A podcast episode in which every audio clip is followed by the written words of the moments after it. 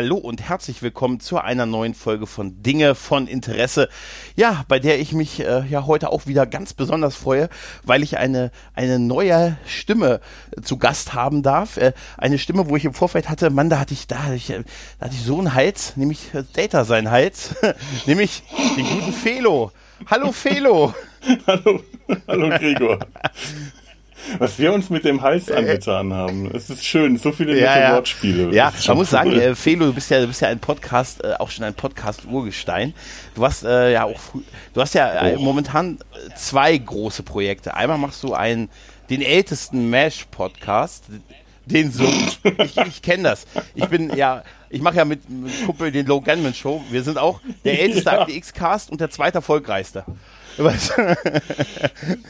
Das könnten wir wahrscheinlich auch sagen. Das dürfte ungefähr zutreffen auf den Das ist einfach Song. super. Wir sind der älteste und der zweite erfolgreichste. Nein, du machst, Da muss ich, glaube ich, bei, bei Mesh unter Messer auch gar nicht nach den Zahlen fragen. nein, Ich glaube, wir sind auch der älteste und der zweiterfolgste, Ich möchte sagen, ich kann bei Akte X auch sehr gut damit leben.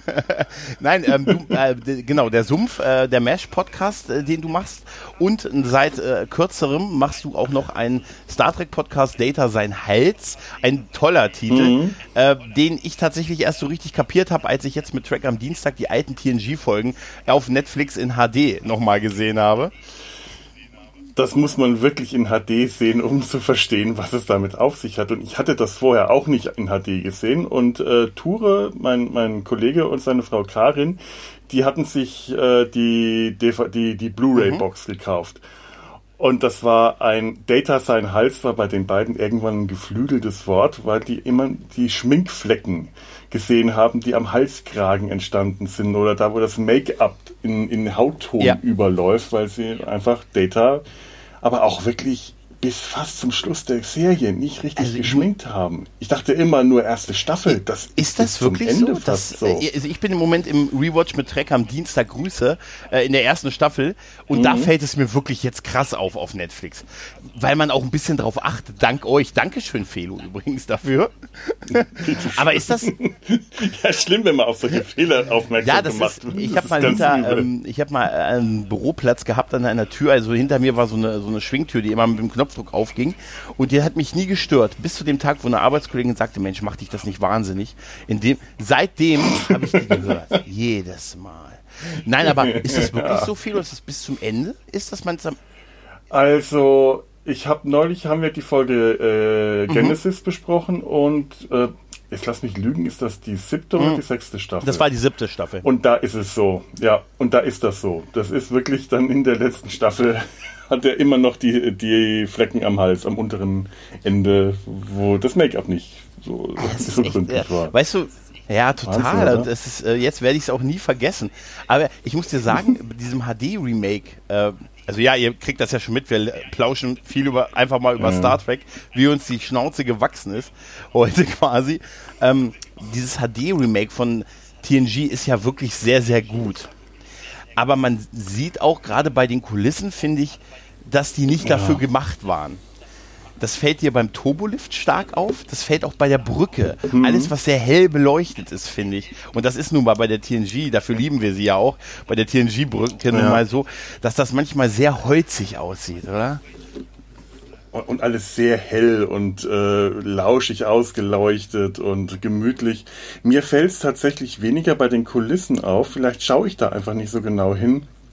Aber ich sehe es beim Make-up, bei Masken, bei allem, was in den Köpfen und Gesichtern geht. Das ist vielleicht einfach meine, mein, mein Fokus äh, ist, als weil, weil ich, weil ich äh, ja ja Zeichner bin und mich da so ein bisschen mehr auf äh, Figuren eingeschossen habe in den letzten Jahren, auf Köpfe und Gesichter. Da achte ich unglaublich stark drauf. Und das ist mir früher auch schon aufgefallen, gerade bei Data. Ähm, der Mundinnenraum, die Augen, das sieht man ganz, hat man auch früher schon ganz häufig die Schminkränder gesehen. Und jetzt, da sehe seh ich das nur noch. Quark auf Deep Space Nine, Worf, Mach's mir nicht, überall. mach's mir nicht kaputt. Mach's mir jetzt nicht. Das ist Du- Felo. Pinselstriche, dicke Pinselstriche. Also, willst du sagen, Sie, sind, Sie haben nicht Nein. gelernt? ja, Sie haben nicht mit HD gerechnet. Nein, haben Aber das ist ja bei Deep. Space Nine nicht so. Ja, äh, aber auch bei Deep Space Nine ist Gut, ja, ja, stimmt. Bei Deep Space Nine wollte ich, ich, habe mir gerade überlegt, wo habe ich das denn in HD gesehen? Aber neulich in der Doku stimmt, natürlich, ja. in der äh, What We Left Behind Doku. Da haben sie ja einen ganzen äh, Packen Szenen äh, für HD aufbearbeitet. da hat man es leider ganz stark oh. gesehen. Sah toll aus, trotzdem. Einfach mal Deep Space Nine nicht braun in braun zu sehen, sondern wirklich in knackigen Farben.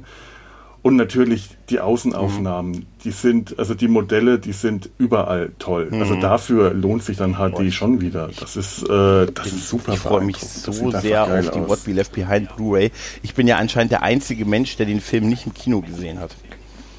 Ich, ja, ich wow. wurde auch echt, war, ich habe wirklich jeden von euch beneidet und wirklich, und es war wirklich hart. Ich war ein paar kurz darauf ja beim ähm, Graurad Grillen in Köln und da wurde ich auch sehr verhöhnt von meinen Zimmergenossen. Ich war, habe hab mit äh, Sascha und Alex mir eine, eine Three, ein, ein Apartment quasi geteilt und die haben das zwei mhm. Tage vorher, die feinen Herren, ja, ja, die haben das zwei Tage mhm. vorher ja gesehen, den Film, und dann durfte ich mir ständig anhören, ähm, äh, die hatten dann immer, hatten halt so einen Rucksack dabei und sagen, hey, guck mal, hier diese Nüsschen, die waren übrigens auch mit im Kino.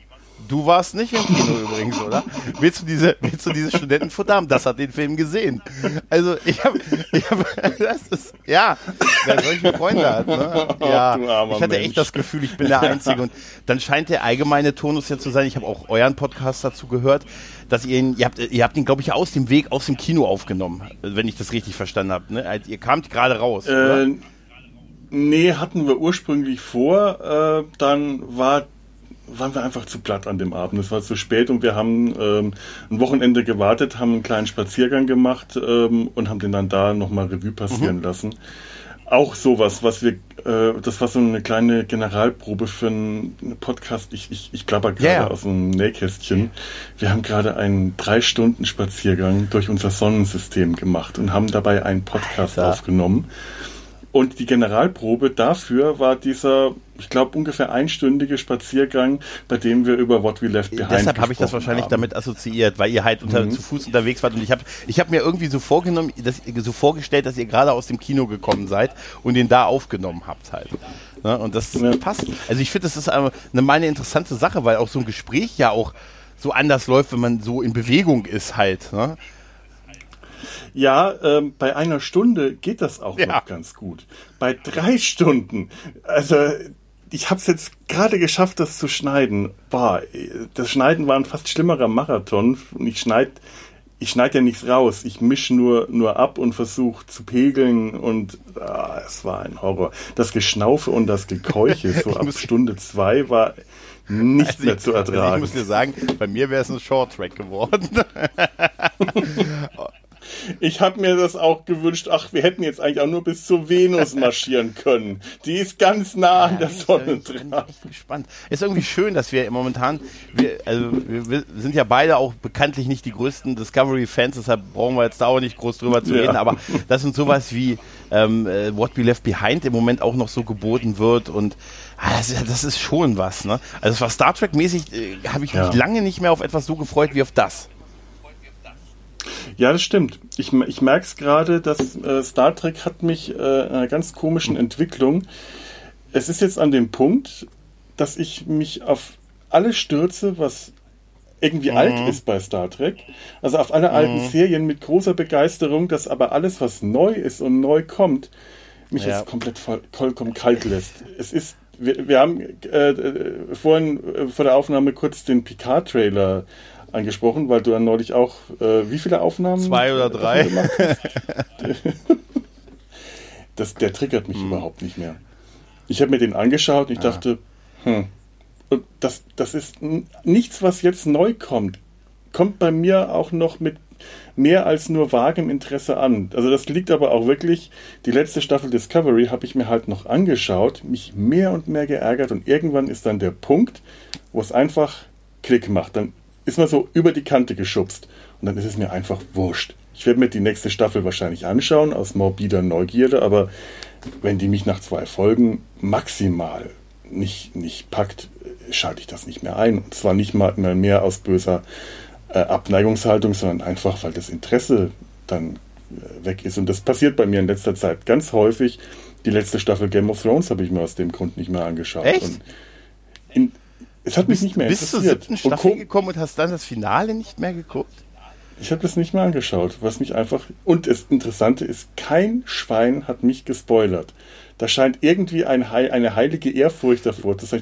Sag mir doch, was ja. los ist. Nein, nein, nein, das können wir dir nicht sagen. Ich, was denn? Ich will es ja nicht mehr anschauen. Ich habe da gar kein Problem mit. Ich komme, aber das machen wir vielleicht außerhalb der. Aber ey, ganz ehrlich, das war, oh ja, es ist, schien tatsächlich eine Todsünde für viele Leute zu sein, Game of Thrones zu spoilern. Das habe ich auch nicht, das habe ich tatsächlich auch bei keinem anderen irgendwo mal so miterlebt wie bei Game of Thrones in letzter Zeit. Ne? Also es ist, das ist schon krass. Aber ja, weißt du, was ich, äh, äh, weißt, was ich an dem um Umfeld des Picard-Trailers tatsächlich sehr äh, witzig fand, war diese ähm, Präsentation auf der Comic-Con. Da wurde ja der Trailer präsentiert und da war ja auch die Crew mhm. mit Patrick Stewart auf der Bühne und so. Und als der Trailer halt abgelaufen äh, fertig war, gab, war halt die Katze aus dem Sack, dass wir halt Seven und, und Data halt sehen sein Hals. Mal, bin mal gespannt, wie sie es jetzt machen. er scheint ja im Maincast zu sein. Er ist zumindest auf den Gruppenfotos überall mit drauf, der Brand. Ähm, ja. Und da Mhm. Also äh, ich habe mir auch ähm, sehr, also wenn, dann hätte ich mir auch sehr gewünscht, dass sie ihn irgendwie hätten altern ja. lassen. Dass, dass sie irgendein, was weiß ich, ein, sich eine Software installiert, die den Vorgang des menschlichen Alters simuliert, bla bla bla, ja. irgendwas. Aber das, was sie da gemacht nicht, haben. Hätte ich auch nicht gedacht. Also, dass er irgendwie nee. zurückkommt, ja, bevor, wie auch immer, aber ganz ehrlich, ich hätte auch gedacht, dass es dann irgendwie so einen Kniff gibt, warum er gealtert ist, weil halt auch Brent Spiner jetzt 70 ist. Ne? Aber na gut. Ja, aber eben. was ich da noch sagen wollte, dann, was ich wirklich dem Moment des Abends mhm. fand, war, wo Patrick Stewart dann die drei auf die Bühne gebeten hat. Wo er sagte, echt, alte, ihr werdet jetzt noch jemanden kennenlernen, alte Stars quasi der TNG-Ära und rief dann auf Jonathan Del Arcor. Und ich dachte, und das ist, wirkte auch Teile des Publikums, wer? Der war, der war, das, Ach, ist, das you, ist you, ja. Oder? Aber er hat dann gesagt, er hat ihn als okay. erstes aufgerufen und gesagt, einen der Stars von Star Trek das nächste Jahrhundert und sagt Jonathan Del Arcor. Und dann hast du so, gab es so ein Höflichkeitsklatschen, aber du hast, also das Klatschen, was es bei Jerry Ryan und Brent Spiner gab, war halt deutlich höher. Ne? Also ich nehme an, er sagt Jonathan ja. und wahrscheinlich hat der ganze Saal jetzt ja. auf Frakes? Ja. Frakes? Frakes ja. gewartet. Äh, Nummer eins, weil wir wissen ja, er nennt seinen Hund Nummer eins. Ja, und ja. Wir, wir, haben ja bei äh, letztens bei Dinge von Interesse darüber spekuliert, dass im Original mhm. wahrscheinlich er auch Riker immer Yo-Dog eigentlich genannt hat im, im Original und wir das in der deutschen Synchron nur nicht mitgekriegt haben. Ich glaube ja, das hat äh, den Hund hat ja, ja. Stewart einfach mitgebracht, weil der, der ich glaube, der, der Richtig, züchtet ja, die, oder? Und dann haben sie das auf, auf das Poster mit ja, draufgebracht. Ich fände es ja nett, wenn wer einen Hund mit an Bord hat. Obwohl mich das bei Archer immer gewundert hat. Wo wird der Hund Gassi geführt? Wo kackt der hin? ja, das, ja, das, ja, ich Hund? weiß, aber Felo, das war für die fünfte Staffel als Auflösung geplant. Und äh, das ist ja leider nicht mehr realisiert worden bei Enterprise. Das ist übrigens, äh, das führt mich zu diesem, wie gesagt, ich fand halt nur das witzig mit diesem Jonathan Delacroix und ja, du wirst wahrscheinlich, ja. die einen haben gedacht, Frakes, und haben schon losgeschrien, die anderen, wer? Und ich musste auch einen Moment lang wirklich überlegen, wer das ist. Weil er hat ja, ich glaube, in zwei Folgen mitgespielt. Also gut, wir, dadurch wissen wir halt endgültig, die Borg ja. werden halt irgendwie, sie, sie holen halt den beliebtesten Gegner und die beliebtesten Figuren zurück und Ach sind Gott, damit ja. halt super kreativ. Aber zurück ja, was sollen sie machen. machen. Was, was du gerade gesagt hast, finde ich sehr interessant, dass du dich im Moment auf das alte Zeug sehr stürzt. Ähm, ich habe ich mache momentan einen Rewatch, so ein bisschen, bisschen Voyager und auch Enterprise, weil das die Serien sind, von denen ich am wenigsten mhm. gesehen habe. Weißt du, TNG kann ich eigentlich auswendig und DS9 ja. eigentlich auch. Und ich habe jetzt bei Voyager tatsächlich zwei Folgen entdeckt, die ich noch nicht kannte oder die ich gefühlt zumindest mich nicht erinnern konnte. Die waren jetzt nicht mega gut, das aber ja, heißen. aber immerhin, ja. weißt du, das, das fand ich also ich habe bei Voyager habe ich noch ganz große Lücken, weil das war eine Serie, die hat mich irgendwann einfach nicht mehr interessiert. Aber es war bei mir auch so, ich bin 99 nach Köln gezogen und hatte dann erstmal für ein halbes Jahr keinen Fernseher. Mhm. Ich habe die letzte Staffel von Deep Space Nine, ich glaube mit zehn Jahren Verspätung gesehen. Weil in, den, in dieser Zeit, in der ich umgezogen ist, bei mir so viel passiert, dass mit einem Schlag mich Star Trek verlassen mhm. hat. Und wirklich zehn Jahre gebraucht hat, bis ich da wieder hinkomme. Ähm, zwischendrin hatte ich dann mal Enterprise gesehen, aber äh, wie, als das lief über dunkle Kanäle ohne Fernsehen, musste ich es mir irgendwie aus dem Internet zusammenklauen. Das war so gut wie unmöglich. das habe ich letztens auch nochmal komplett gesehen, war überrascht über die Serie. Ich kannte ja nur Bruchstücke und war wirklich überrascht, dass mir diese Serie ausgezeichnet gut gefällt. Viel besser, als ich mhm. erwartet hätte. Und Voyager, wenn ich mir jetzt so anschaue, als komplette Serie mag ich sie nicht, aber äh, so als nette Nebenbei-Unterhaltung gefällt sie mir wieder. So einzelne Folgen sind mal besser, durchaus, mal schlechter. Durchaus.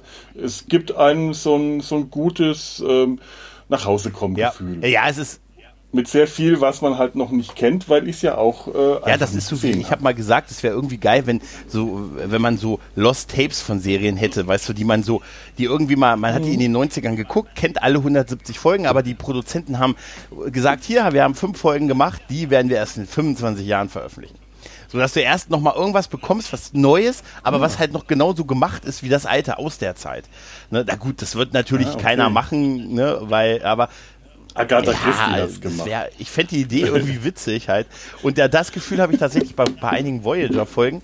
Und tatsächlich war bei mir das Anfang der 2000er Jahre so ein bisschen ähnlich. Ich hatte das auch so ein bisschen Star Trek aus den Augen verloren war dann so ein bisschen ins Buffy-Lager gewechselt und so, weißt das hat sich dann so überschnitten. Da musste ich mich entscheiden, gucke ich das Ende von Deep Space Nine oder bin ich von Anfang an bei Buffy dabei?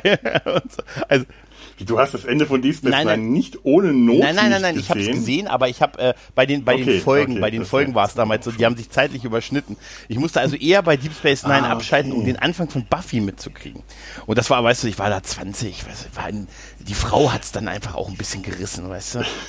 Na, ich bin da wie, du hast nur einen Videorekorder gehabt? Ich hatte zwei, ich konnte parallel aufnehmen. ich damals nur gekannt, Fehler, Fehler. Dann hätte ich viele Dinge, die hätte ich einfach anders gemacht. Ich hatte ja, als ich nach Köln gekommen bin, erstmal niemanden, der auch Star Trek schauen mhm. wollte, der für mich dann einfach die letzte Staffel Deep Space Nine aufnehmen mhm. wollte oder konnte. Und äh, die Weise ist das dann echt untergegangen. Und da war ich vorher wirklich dran. Das war auch so ein Moment, verdammt scheiße, ich ziehe jetzt nach mhm. Köln. Da habe ich erstmal keinen Fernseher. Was mache ich jetzt überhaupt wegen Deep Space Nine? Das war für mich eine echte Krise in dem Moment. Und nur wenige Wochen später war das komplett weg. Das war so ein, das war so ein einmal weggewischt. So ein, dieses Gefühl, ähm, das, das will ich gar nicht sagen, äh, weil es so ein, so, ein, so ein unangenehmes Nerd-Klischee berührt. Aber dieses Gefühl, erwachsen geworden zu sein und den Kinderquatsch nicht Ja, ne? Ja, ja. Diese Phase hat man mit äh, irgendwie zu der Zeit oder mit dem Alter auch irgendwie so ein bisschen, ne? Ja, genau. War alles 26 mhm. war ich, glaube ich. Und äh, gerade mit dem Studium fertig. Gut, ich habe dann mit Trickfilm angefangen, aber den habe ich wenigstens selber gemacht und damit hatte ich eine Ausrede, dass die nächsten zehn Jahre alles, was ich gemacht und angeschaut habe, Zeichentrickfilme waren. Das war wiederum ja. erwachsen. Da bestehe ja, das ich war, drauf. Wie gesagt, das, das, es gibt so eine Phase im Leben, wo man dann sagt, dann mhm. muss ich irgendwie das Alte so, hat dann nicht mehr so eine Bedeutung. Mädchen sind nicht mehr nur doof, ne? Und äh, ja. bei mir kommt noch dazu, ich war ein Frühchen. Ne? Also ich war, ich war natürlich auch emotional vorbelastet. Nein, das sagt Christoph immer als seine Begründung für alles, wenn irgendwas nicht, ja sorry, es geht nicht, ich war ein Frühchen. Und okay. das finde ich einfach eine sehr schöne, sehr schöne Metapher. Ja, aber das ist, ähm, das ging, geht mir auch irgendwie jetzt so, dass ich mich auf das Alte in Anführungszeichen ein bisschen stürze.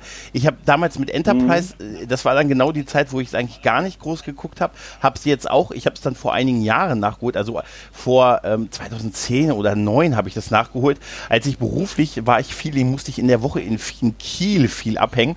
Und in dieser Pension, in der ich in der Woche gewohnt habe, war auf dem Zimmer ein Fernseher und ein DVD-Player und der Typ hatte nur eins, die DVD-Box-Sets von Enterprise, von Archers Enterprise. Der hatte nicht, der, hatte, der hat gesagt, ja, hier ist irgendwie Empfang, irgendwie hatte der, der hatte sich da irgendwie mit dem Kabelanbieter irgendwie gezopft. Und der sagte, ja, wir haben nur so drei Kanäle aus dem Regionalfernsehen und äh, ansonsten hatte der wirklich Staffel 1 bis 4 von Archers Enterprise auf DVD. Okay. Da fand ich auch. Und da habe ich dann in diesen Wochen das halt komplett durchgeguckt zum ersten Mal äh, und da dachte ich mir so, hm, ja, ist okay, aber nach dem allem, was äh, das hat Discovery bei mir geschafft, dass ich eine gewisse Milde anderen Sachen gegenüber empfinde. Und ich muss dir, ja, muss dir, muss dir ganz ehrlich sagen, dass ich, jetzt sage ich was Kontroverses, ich äh, finde Archers. Enterprise besser als Voyager als Serie. Äh, ja, da stimme ich dir zu. Das, das, sehe ich, das, sehe ich tatsächlich auch so. Ich merke ganz viele Schwächen, die Arches Enterprise hat. Also allein diese Prequel-Nummer ist immer ja. ein Problem. Äh, die Technologie, die irgendwie nicht zusammenpasst. Aber nachdem wir jetzt gesehen haben, ja. wie schlecht die Technologie von Discovery zu dem passt, was dann später kommen soll, mein Gott, da ist Archer Enterprise jetzt ja mal ehrlich dagegen. Da, da, da nehme ich alles hin, was jetzt, die jetzt mir mal gezeigt ehrlich, das hat doch da nicht so wirklich. Ich meine, sie hatten dann irgendwann, sie hatten am Anfang nur diese Photon-Torpedo-artigen ähm, Dinger, aber äh, mhm. irgendwann kamen dann die Phaser dazu. Am Anfang wollten sie keine Menschen beamen, da war das immer was Besonderes. Wenn ein Mensch, weißt du, im Pilotfilm, dann bis ein Mensch gebeamt ja. würde. Aber das ist dann ja auch immer mehr in, den, in die Lore der Serie übergegangen. Äh, aber all die Sachen ja. haben. Allein bis sie den Traktorstrahl hatten, ja. haben sie dieses Kabel runtergelassen ja. und sie abgeschleppt. Das fand und haben, ich äh, toll. und es gab auch noch so das Schöne, es gibt anscheinend nur eine Schiffsklasse, so wirklich, und so, oder zwei. Ja. Und das war, es hat halt, äh, obwohl es ja die technisch neueste der Serien war, ich weiß nicht, du hast recht, ich sehe dieses Pre-Creating auch ganz, ganz kritisch, weil Star Trek ist dahin, wo noch keiner gewesen ist und nicht, äh, und nicht mhm. dieses gravische äh, fünf Minuten vor Kirk. Weißt du, das. Ja, immer ja, wieder dahin zurück, wo ey, wir alle schon mal waren. Das ist einfach nicht ja. der Geist von Star Trek. Das war auch schon bei Enterprise eigentlich nicht so. Aber da äh, wollten sie ja dieses Pionier, dieses Aufbruchsding machen. Es gab ja auch noch keine Föderation, genau. es gab eine, nur eine Sternenflotte. Aber ganz ehrlich, hm. das merkt man auch der Serie an, ist dieser Aufbruchsgeist. Ja. Diese ersten zwei Staffeln sind ja eigentlich, wenn man wenn man böses sein will, äh, Raumschiff Enterprise in Grün. Mhm wieder von einem Planeten zum nächsten. Aber dieser Aufbruchgeist, der macht es tatsächlich zu was Besonderem. Die müssen alles erstmal neu ja. entdecken und neu finden, die neuen ganzen Prozedere, oberste Direktive und so weiter. Alles muss irgendwie neu gefunden werden. Und äh, Ture meint immer schön mit der Gouvernante an Bord. Klassenfahrt ja. mit der Gouvernante an Bord. Te, Paul. Äh, Paul.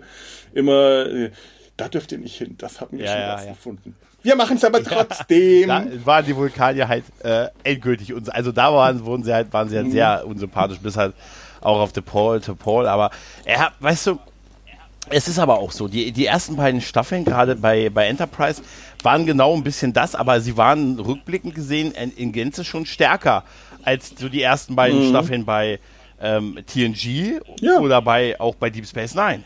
Hm?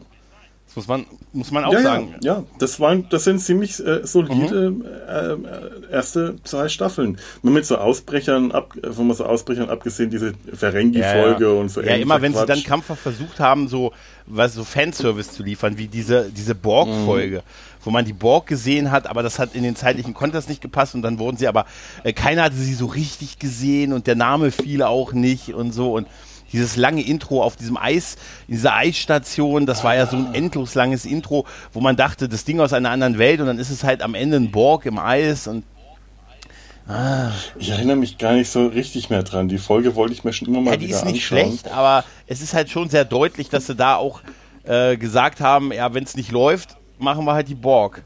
Wahrscheinlich ist das, ich kann mir vorstellen, dass bei CBS das irgendwo auf einem riesigen Plakat steht. Wenn es nicht läuft, machen wir die Borg. machen ja. wir die Borg. das ist, dann gehen immer so ein paar Schweden vorbei und sagen, hm. Aber mal ganz ehrlich, Seven mhm. of Nine, das finde ich eigentlich eine ziemlich gute Wahl. Zum einen, weil ich den Charakter mhm. mag, dann ist die Frau einfach oh, scharf. Ja. Und auch heute noch. Sagen, das ist ein Hingucker. Ne? Ja. Ja, ich, ich gerade heute, das ist wirklich der gute Raphael vom, ähm, von Dritte Macht und äh, Popschutz hat äh, mhm. äh, letztens, bei dem haben, mit dem habe ich auch darüber gesprochen, es war einer der drei Aufnahmen und der sagte auch, sie ist halt gut gealtert. Und dass er sie heute sogar besser, also hübscher findet noch als damals. Also ja, ja, ja. durchaus. Ich weiß gar nicht, wie alt sie ist. Also vielleicht und gut, dann ist sie nicht so viel älter ja, aber du bist, aber, ja, aber, aber, ganz ehrlich, viel über dich. Also auf der Babcon und da hat auch der eine oder andere sich umgedreht. Ja, ja, ja. ja. Also die, die sexy Implantate, die ich im Gesicht hatte, die haben äh, Leute zum die Socken, die du im Gesicht hattest, vor allem. Nein, aber.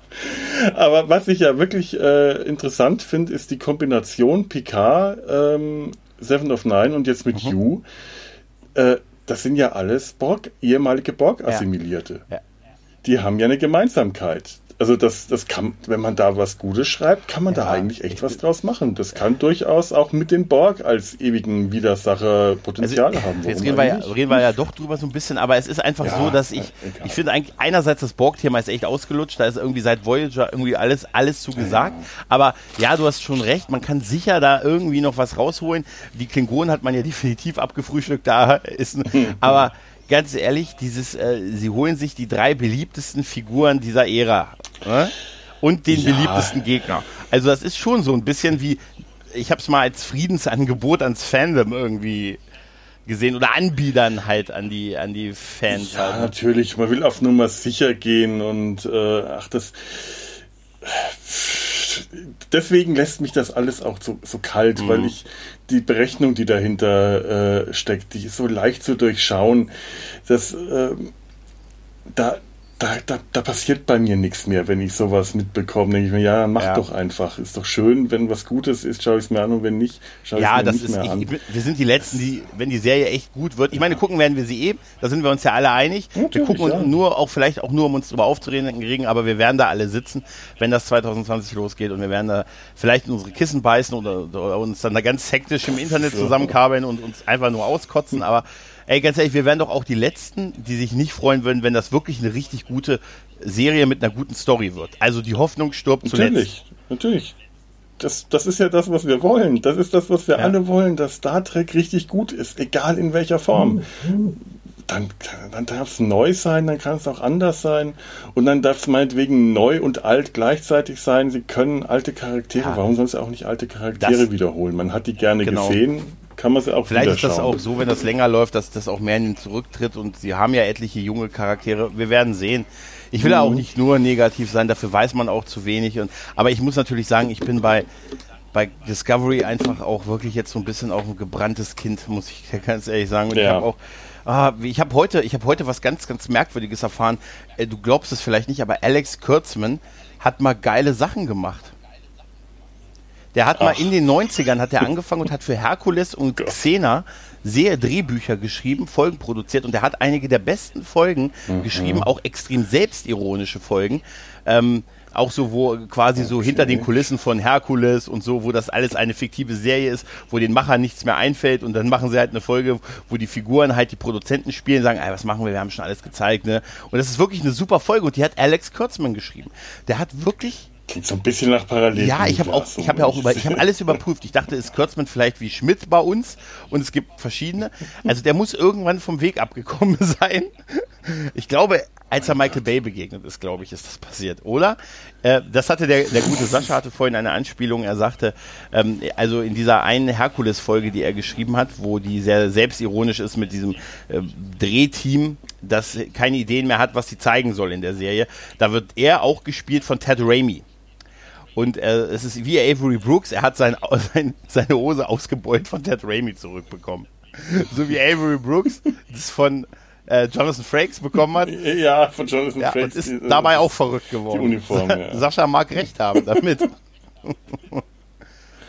Oh mein ja. Gott. Naja, gut, es ist aber auch nicht so selten, dass Leute einfach ihre hohe Zeit haben und später nichts ja. mehr reißen. Und später einfach äh, Scheiße liefern. Das mal ganz bös gesagt, das passiert den Besten. Ja, natürlich, das, klar. Äh, natürlich. Da kann man, da kann man, da, da kann man auch oft nichts gegen machen. Je, nicht jeder hat einfach sein Leben lang äh, einen Lauf. Das, äh, ich kann das durchaus verstehen, dass, äh, dass der Kurtzman nochmal ja, tolle ich, Sachen äh, gemacht hat. Ich kann es mir nicht vorstellen im Moment, aber ich, ich kann es. Äh, ich glaube es einfach. auch da das Gefühl, da ist halt auch einfach ein Sender, was mit extrem viel Geld natürlich extrem viel hohe Erwartung hat und äh, wer weiß, äh, was die da noch, äh, wo die da noch ihre Richtung jederzeit mit einfließen lassen. Ich habe ich hab sowieso nur ein Wort vielleicht noch zu Discovery. Ich habe immer das Gefühl, sie machen eine Staffel, mhm. also sie wollen so einen Staffel-Arc machen, aber sagen dann, wie es weitergeht, überlegen wir uns nächste Woche. So, mhm. und wahrscheinlich, was machen wir in diese Woche? Wir hatten Zeit. Nee, der hat keine Zeit. Ja, da müssen wir die Story, nee, dann können wir nicht der da mal Hintergrund geben? Ja, die wollten wir aber töten. Ja, trotzdem, die kriegt jetzt Background und dann töten wir sie. Vielleicht läuft das so. Ja, ja das ist, so habe ich auch es, ist, es ist natürlich so, ja, wir, wir überanalysieren vielleicht auch alle so ein bisschen viel, weißt du. Früher haben wir es alles irgendwie geguckt und Also ich geht's dir auch manchmal Ja. so, dass du ähm, äh, du als, als, als Podcaster auch dazu, dass du auch so ein bisschen latent immer so einen Blog neben dir hat, wenn du was neben dir hast und sag und dir Notizen machst? Ja. Ja, das ist tatsächlich äh, in ganz vielen Bereichen mittlerweile so. In dem Moment, wo man sich damit beschäftigt, fängt man an zu analysieren. Ähm, Star Trek war früher für mich einfach was, was ich angeschaut habe. Ich habe auch die, also die, die große Philosophie von, die, hinter Star Trek steckt, die immer wieder beschworen wird, habe ich als Kind, als Teenager äh, nie so die hat mich nie so wahrgenommen, die hat mich auch gar nicht so interessiert. Später im Studium kam das dann als etwas dazu, was Star Trek dann wiederum interessanter machte als vorher, als mich einfach nur das große Abenteuer gejuckt hat als Kind und Teenager. Und dann kommt der Punkt, wo man anfängt, drüber nachzudenken. Und jetzt, äh, ja, du hast recht, jetzt, jetzt sitze ich da und schaue mir alles kritisch an und mache innerlich so meine Punkte, meine Liste, meine, äh, also ich habe das ja bei mir im, im Job auch so, ich kann mir Zeichentrickfilme äh, oft oder Trickfilme generell nicht mehr anschauen, ohne innerlich eine, eine äh, Regie-Kommentarliste aufzusetzen. Wie wenn du den, wie sagen, wenn du den das ist falsch, das ist ein Fehler, das korrigieren, bitte das korrigieren, Timing, hier, das falsch, das falsch, Kolorationsfehler, ich sehe alles. Ich kann das nicht mehr So ausschalten, deswegen habe ich mir auch schon lange keine so, Trickfilme so mehr als wenn du den. Audiokommentar sprechen würdest. So ein bisschen. Ja, genau Aber so. äh, weiß ich nicht, irgendwie, irgendwie ist es auch ein bisschen schwierig so irgendwie. Hm. Weil man natürlich auch das Negative fällt einem natürlich viel stärker auf und äh, und manchmal, wenn ich mir so auch mal anhöre, was wir dann so machen, ähm, oder dann, also es gibt schon Podcasts zu Serien, wo ich mich manchmal frage, Alter, mögt ihr die Serie überhaupt? Ne? Und, und dann Ja. denke ich mir, ja, natürlich, weil sonst würden sie nicht drüber quatschen, aber, aber das ist, Aber dann gibt's halt auch Podcasts zu Serien, wo man sich fragt, könnt ihr auch mal kritisch sein? Müsst ihr alles hochjubeln? Also die, diese, dieser Mittelweg ist eigentlich das Wichtige. Das ist so, das muss man treffen. Kritisch sein und auch gerne mal vernichten und zerreißen, wenn es das wert ist.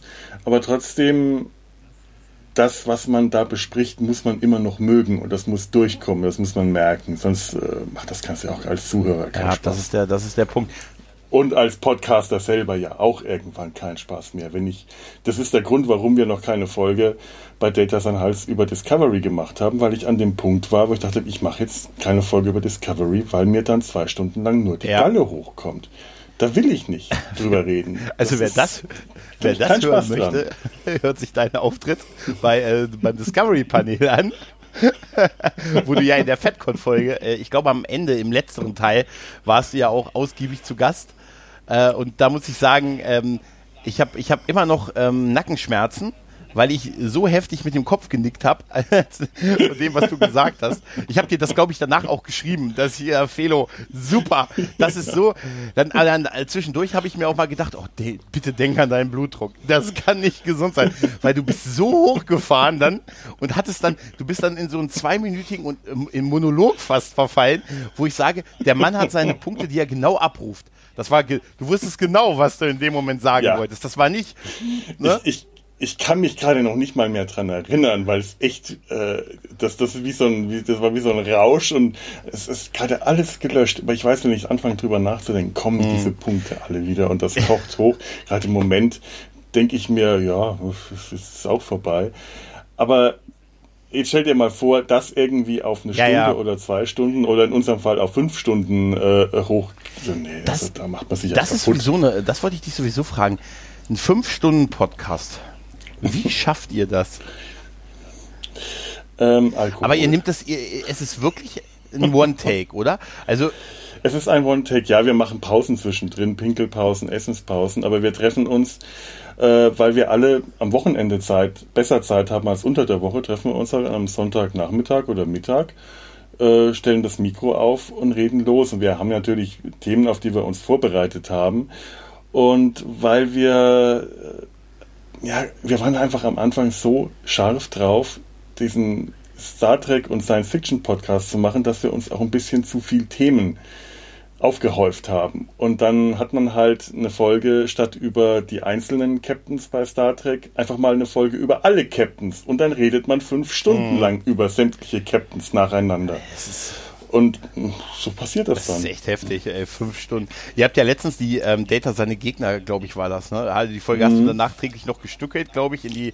In, Ja, ich glaube, das war die ja, ja, das, das, Fünf-Stunden-Folge, ich hatte genau, das dann, ja. ich hatte dann mitgekriegt, weil äh, ich hatte die gerade durchgehört und dann hat mein Podcatcher angezeigt drei neue Folgen. Da dachte ich mir, Mhm. ey, ich habe jetzt eine fünf Stunden Folge gehört und jetzt bringt ihr drei neue Folgen. Aber dann, dann war es das in äh, gestückelt halt in, ja. in, in die verschiedenen Gegner, äh, Ducat und ähm, Harry Mudd, glaube ich, und Damar, war, äh, Ja.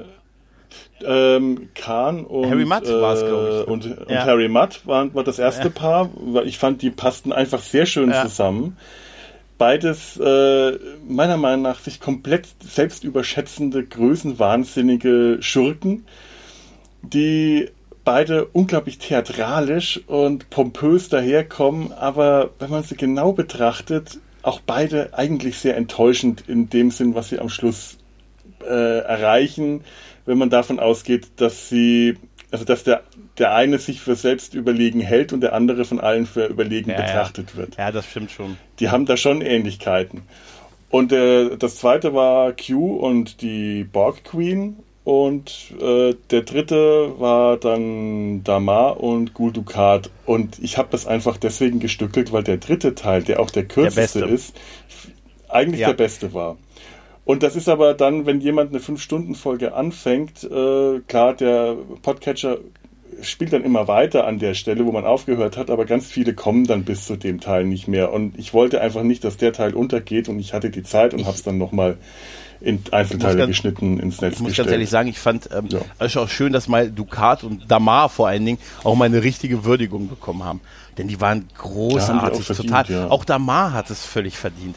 Und du hast es ja, du hast ja sehr schön das skizziert, wie, wie, wie so Gul Dukat aufgrund seiner Ambigualität halt auch so ein fantastischer Gegner ist, den man auch Mhm. nicht pauschal hasst, weißt du, sondern für den man immer auch Ja. so ein Stück Verständnis hat und ähm, äh, für seine Entwicklung. Bei dem man immer ja, mitgeht, und, ja. Und es auch irgendwo ein bisschen versteht und, äh, ne, und äh, man ihn nicht hasst. Ich meine, man, man hasst ja auch Q nicht, seien wir mal ehrlich. Also, ne? also das genau, ist jetzt ja. auch, auch Harry Mudd. Ist, und Damar war eigentlich eher noch die unsympathische Rolle am Anfang, die sich danach aber sehr geil entwickelt hat. Ne? Das ist auch toll. Den hatte ich wirklich als einen reinen Ja, Unsympathen der ist als un- äh, genau. äh, in Erinnerung und habe erst gemerkt, als ich dann die siebte Staffel zu Ende geschaut habe und jetzt auch auf Vorbereitung auf die Folge, was für ein toller Charakter das muss ja- eigentlich ist, wie der sich entwickelt ehrlich, hat. und noch am Wahnsinn. allerbesten in Kombination mit Veyun. Weil Ja. Veyun halt fantastisch ist. Stimmt. Weil der hat ihn, diese ganzen, diese ganzen äh, äh, Streitigkeiten, die die beiden hatten, wo er vor allen Dingen Damar auch, ich meine, da wird ja auch sowas termi- ähm, ähm, damit, äh, wirst du ja damit konfrontiert, dass Damar jetzt ein Alkoholproblem hat und solche Geschichten. Wo er Mhm. sagt, irgendwie sind sie nicht richtig angezogen. Wie meinen sie das? Ich weiß, sie haben ihre Flasche gar nicht in der Hand. Und, und, solch, und solche Geschichten, dass, dass, also, dass, er, dass, dass, dass da sowas auch thematisiert wird, dass Damar dann irgendwann in einer Situation ist, er hat alles erreicht, hat aber dadurch auch alles verloren. Halt, ne? Und das Ja. ist so fantastisch, also, der sich dann zum Rebellenanführer aufschwingt und auch wie, er- wie, wie, er, wie er endet. Ich musste sehr lachen über dieses, diesen, diesen Sturm auf das, das Hauptquartier, wo sie an der ersten Tür unten scheitern. Und wie, wie witzig das war, dass die da unten standen, sagen, für Kardass, für Cardassia, und dann kriegen sie die erste Tür nicht auf und da einfach drüber lachen. Weil ihr, ihr, fand ich eine so tolle Szene, weißt du, weil sie einfach, sie, sie scheitern halt relativ früh da. Ja, es sind keine Widerstandskämpfer. Nee. Es sind keine geborenen Aber Rebellen. dass sie darüber auch lachen, fand ich einfach großartig in diesem Ja. Moment. Und wie gesagt, äh, in, in Kombination mit Viyun, Wahnsinn, oder? Überhaupt, äh, wie, wie heißt der Schauspieler gerade Ähm, noch? äh, Viyun ist, ähm, oh ja, der ist auch, der hat ja, Jeff, Jeffrey, Combs ist ja auch, ähm, Jeff- hat ja auch ja. den äh, Pinky Haut bei, Genau, bei Enterprise ähm, Archers gespielt. Archers. Schrenn, Schrein hat er Schrenn, gespielt, ja. Ja, ich habe ja, ich schaue ja wirklich auf Gesichter und ich habe ewig gebraucht, bis ich begriffen habe, dass das derselbe Schauspieler ist, dass diese zwei so unterschiedlichen Fieslinge vom selben Schauspieler gespielt werden. Der ist so oder? großartig. Jeffrey Combs hatte sich als. Riker mal ursprünglich Ja. beworben, beworben. Ist es bekanntlich nicht geworden.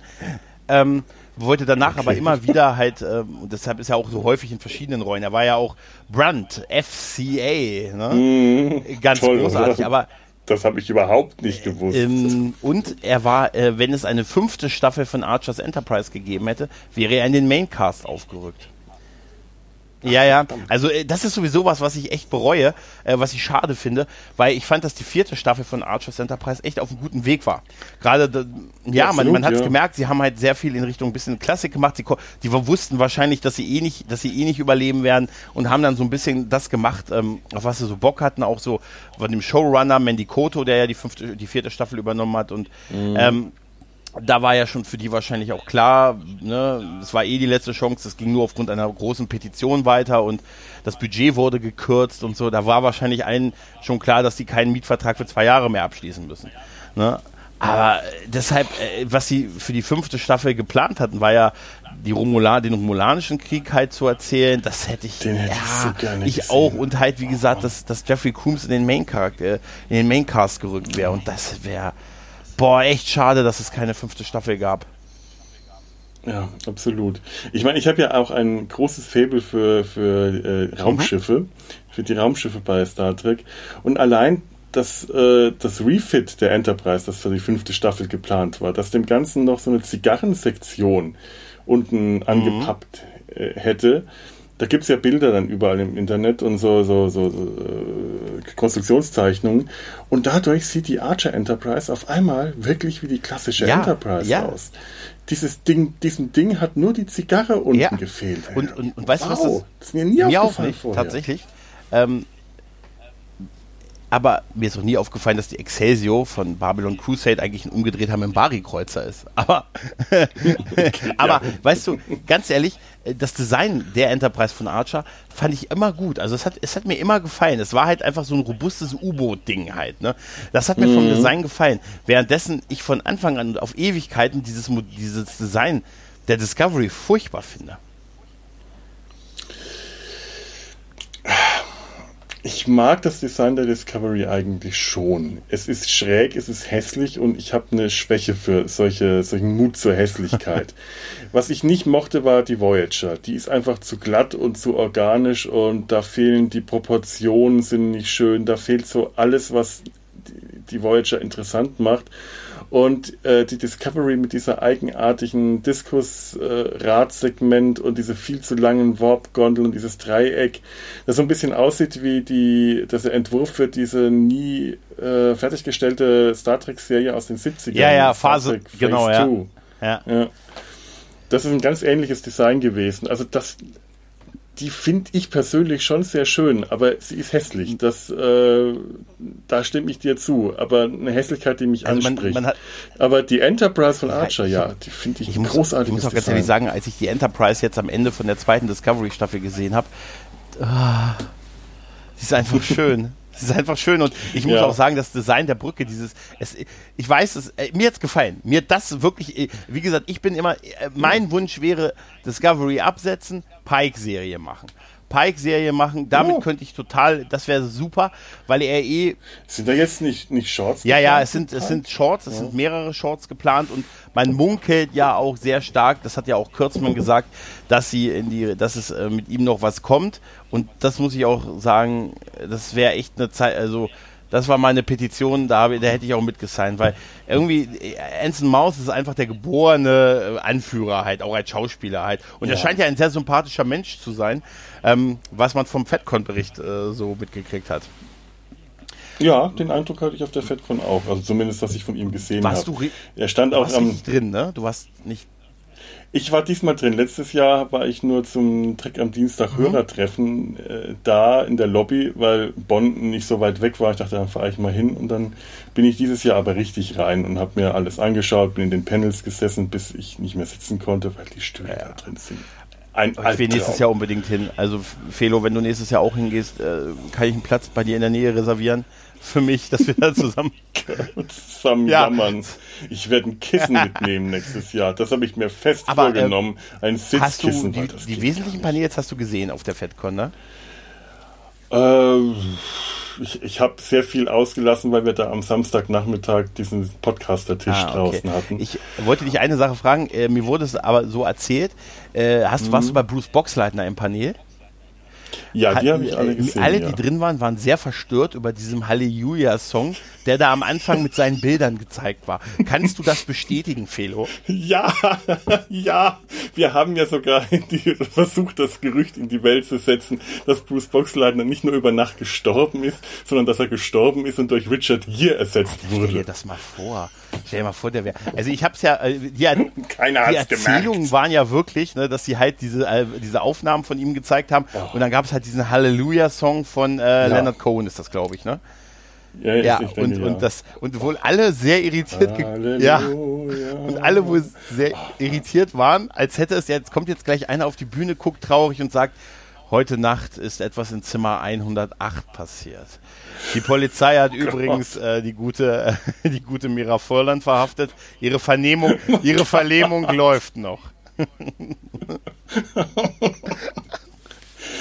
Ja, man hat's ja auch nur zu Bruce Boxleitner gemacht. Man hat nicht dasselbe nochmal mit Mira Furlan gemacht. Das wäre wenigstens noch konsequent gewesen, aber da war nur Bruce Boxleitner ist tot. Wenn, die- wenn die jetzt alleine auf die Bühne gekommen wäre danach, dann hätten alle Waren, waren, waren, die, waren die Aufnahmen wenigstens in Farbe?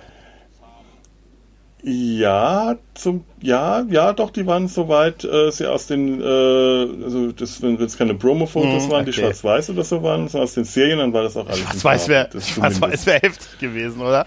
Hätten die ersten getrauert getragen, glaube ich, oder? Ach, da, hätten die Leute das Heulen angefangen wahrscheinlich. Das Schluchzen wir durch den Saal. kann man das gegangen. Das war ein Unding, Ja, sowas. er ist assoziiert. Jeder, also jeder, der da drin war, der mir auch begegnet ist oder was ich dann gehört hatte in anderen Podcasts, hat auch dasselbe erzählt, dass das halt sehr irritierend wirkte und die Leute sich auch angesehen haben und gesagt haben, mein Gott, mein Gott. Ja. Ja, vor allem, mir hat Sebastian äh, vom, vom Dreck am Dienstag noch erzählt, dass er äh, sowas auch mal erlebt hat, dass auf der FedCon einer gestorben ist. Und wenn ich das jetzt nicht total durcheinander bringe, dann war das euer Dr. Ja, ja, Franklin. ja, ja. Der ist, Der ist, äh, der Schauspieler ist auf der FedCon über ich meine nicht gestorben. auf der FedCon, ich meine, er ist gestorben und es Oder? wurde auf der FedCon bekannt gegeben, weil er ähm, da ein, schon davor einige Jahre auf der FedCon immer war.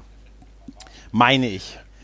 Ich, ich kann es ich kann's natürlich jetzt nur aus zweiter Hand sagen, aber so wie Sebastian das äh, gesagt hatte, muss der wirklich Okay. auf dieser FedCon gewesen sein und noch wirklich die, der, die, die, der Oh Party-Mittelpunkt Gott. Nee, also, gewesen sein. So ein Okay. bisschen wie jetzt auf der, äh, der, der äh, FedCon ähm, nach der äh, Wilson Cruise, Mhm. der auch so Mittelpunkt der, äh, des Geschehens war und den, den, die, die ganze Convention zum, zum Äh, das scheint er wirklich hat. gemacht zu haben, ne? Also von den Berichten her Ja. war der wohl wirklich eine One-Man-Show.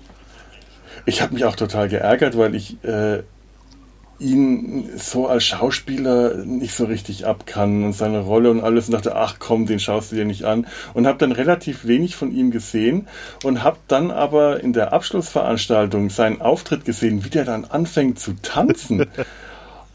Wahnsinn, wie der mit, mit äh, wie, wie heißt sein äh, Synchronsprecher? äh, Benjamin Stöver. Äh, Benjamin Stöver zusammen eine, äh, eine Nummer auf die Bühne gelegt haben. Wilson Cruz kommt auf die Bühne und Ja, spricht auf habe ich Deutsch. gesehen, das Video. Live synchronisiert. Ja, ich habe das Video gesehen und ich habe es gefeiert, wie er da auch gestanden hat und so, halt großartig. Ja. Und er hat ja dann auch irgendwie, er hat ja dann noch Unglaublich. gesagt, ja, hier, eigentlich war es ja sein Panel und er sagt, ja, hier allein ist auch kacke. Ich hole mir noch mal ein paar Kumpels auf die Bühne und hat dann halt Ethan Peck, Anson Maus und so auf die Bühne geholt. Und dann hast du natürlich schon das Publikum absolut auf deiner Seite halt, ne? Also es ist super, wenn Ja. das, äh, also äh, ich- wie gesagt, ich bin ja auch nicht gegen die Schauspieler, wirklich nicht. Also, ne, das Nein. ist, die müssen mit dem arbeiten, was sie kriegen und ne, du weißt ja man- manchmal, wenn's, wenn du mit, du hast ja sicher auch schon mal einen Job machen müssen, wo du auch nur das Ja. Beste aus versucht hast, aus dem zu machen, was du so kriegst halt. Ne? Regelmäßig. Ich kenne das, kenn das nur so Ja, gut. und dann ist man bei Vorgaben drauf und naja, das ist dann, das ist dann manchmal so, ja. Aber das, also nächstes Jahr FedCon, nach dem den positiven Berichten aus diesem Jahr und ich habe hier gesessen und alle möglichen Bilder gesehen von, von Podcastern, die dann so Livestreams gemacht haben und die waren ja alle da. Weißt du, wenn man da einen Angriff gemacht hätte, da das Bohr-Kontinuum angegriffen, dann wäre ich alleine. Jetzt in der Podcast-Welt wahrscheinlich. Dann gibt es noch einen Podcast, der heißt dann Jetzt nur noch ich. Weißt du? Gregor. Ja. die, Die Gregor ist Gregor, übrig geblieben äh, Show. Übrig. Leider sind alle anderen Podcasts bei einem simultanen Angriff ums Leben gekommen, aber ich habe Gott sei Dank noch die Zugangsdaten von allen anderen retten können. Und jetzt äh, gibt es Gregor sein Hals, die neue Folge.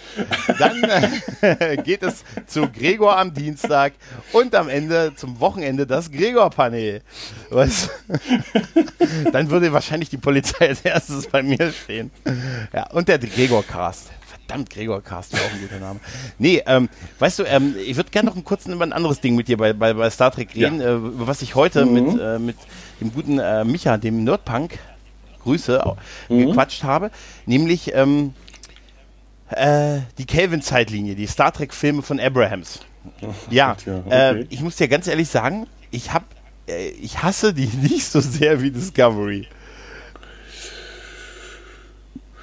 Ja. Also es ist tatsächlich ja. so, dass ich äh, irgendwie, als ich in dem ersten Film drin war, habe ich mich einfach gefreut, dass es wieder was von Star Trek gibt, was auch großbudget ja. war. Klar haben die Drehbuchlöcher, äh, da kannst du ein Raumschiff durchschieben und sie haben im Prinzip dreimal in Folge ein Irrer wie die Föderation vernichten halt äh, gemacht in allen drei Filmen. Das kommt mhm. halt davon, wenn du nur Nemesis zur Vorbereitung siehst. Äh, ja, aber im Großen und Ganzen sind es halt immer noch sympathische Charaktere und gut besetzt und irgendwie haben die, die haben mich jetzt nicht mega abgeholt, aber ich habe äh, keine großen negativen Gefühle gegen diese Filme. Sie haben Spaß ja. gemacht. Das war das, was sie mir im Kino haben die mir, jeder Film von den dreien hat mir im Kino Spaß gemacht und erst, wenn ich sie mir dann auf DVD angeschaut habe, habe ich angefangen nachzudenken. Das war aber auch einfach bei mir die Zeit, bei der es äh, als Star Trek einfach komplett nicht mehr parat mhm, war. Genau. Ich habe gedacht, wieso trifft das doch super, trifft das doch und erst als ich dann wieder angefangen habe, mir die alte äh, TOS-Serie wieder anzuschauen und die anderen Sachen, ist mir gekommen, naja, passt doch nicht so, wie ich mir das jetzt gerade so äh, gedacht hatte, noch vor ein paar Jahren. Ich mag diese drei Filme immer noch und sie machen mir auch immer noch Spaß, aber ähm, mit so einem mulmigen Gefühl im Bauch, dass ich das eigentlich nicht gut finden will, was da äh, mit, mit meinen äh, Lieblingscharakteren aus meiner Kindheit. Ich habe ja auch TOS, weil ich, Jahrgang 73, ich habe das als Kind im Fernsehen ja, gesehen. Auch. Und da bin ich äh, mit den Figuren, da habe ich schon ein bisschen anderen Bezug zu und denke mir, das haben sie nicht verstanden, was sie mit den Figuren machen konnten und sie haben auch nicht verstanden, was sie mit den Figuren alles äh, kaputt ja, machen konnten auf die Weise. Äh, man, man, erkennt sie so im Kern ja noch und sie sind halt mhm. sehr gut gecastet, die Schauspieler. Ne? Also die Rollen sind sehr gut besetzt und es sind einfach im Gegensatz zu anderen Serien halt sympathische Charaktere. Und das macht da Ja, aber es aus, sind ne? auch Zerrbilder, es sind halt auch ähm, Karikaturen ja. der ursprünglichen Rollen. Äh, klar, und als solche machen sie schon, äh, eine Karikatur macht immer Spaß und wirkt auch immer auf irgendeine Weise sympathisch. Und natürlich, ja, sie sind auch sympathisch. Sie machen mehr Spaß im Gegensatz eben zu den ganzen Charakteren auf Discovery, ähm, die mir keinen Spaß machen. Weißt du, wie die Steuer, wie die beiden Mädels vorne heißen? Ähm, ja, habe ich gerade für den letzten Podcast, weil ähm, Lieutenant Detmar und das ist die Steuerfrau und ähm, Washington. Nicht, nicht Washington, sie heißt nicht Washington, es klingt wie Washington. Und wie heißt der Kommunikationsoffizier? genau. Und der Waffentyp heißt Waffentyp. Waffentyp. Ja, das, das fand ich übrigens total super in der, in der, wo, wo Pike am Ende noch über jeden aus der Besatzung was sagen soll, oh. sagen wollte. Und offensichtlich die wirklich so wenig Eigenheit, Eigenschaften hatten, dass er bei den beiden gesagt hat, ey, die sind immer da. das ist, die sind, Sie sind so schön dekorativ. Also ganz ehrlich, auch, auch, auch dieses, ähm, es gab ja diese Androidin da, die dann irgendwie weg war, ne, also die dann getötet mhm. wurde, nachdem sie Background bekommen haben. Wir wissen, anscheinend ist äh, Hintergrund das Todesurteil für dich, wenn du nicht, wenn du nicht Burnham bist in der Serie. Und als sie dann den Hintergrund ja. ein bisschen bekommen hat, hat man sie getötet und dann hat man ja diese, äh, eine, dieses blonde, diese blonde Frau an ihre Stelle gestellt, ne, die dann ihre Position übernommen hat, die, äh, wo ich den Namen nie gehört habe. Die Nee, aber das ja. ist die Schauspielerin, die in der ja, ersten Staffel genau. die Das ist die Schauspielerin, aber auch da sagt Pike, weil die so überhaupt keinen Eindruck hinterlässt, sagt Pike in dieser Vorstellungsrunde und sie da stand vorher eine andere und jetzt stehen sie da. Wow.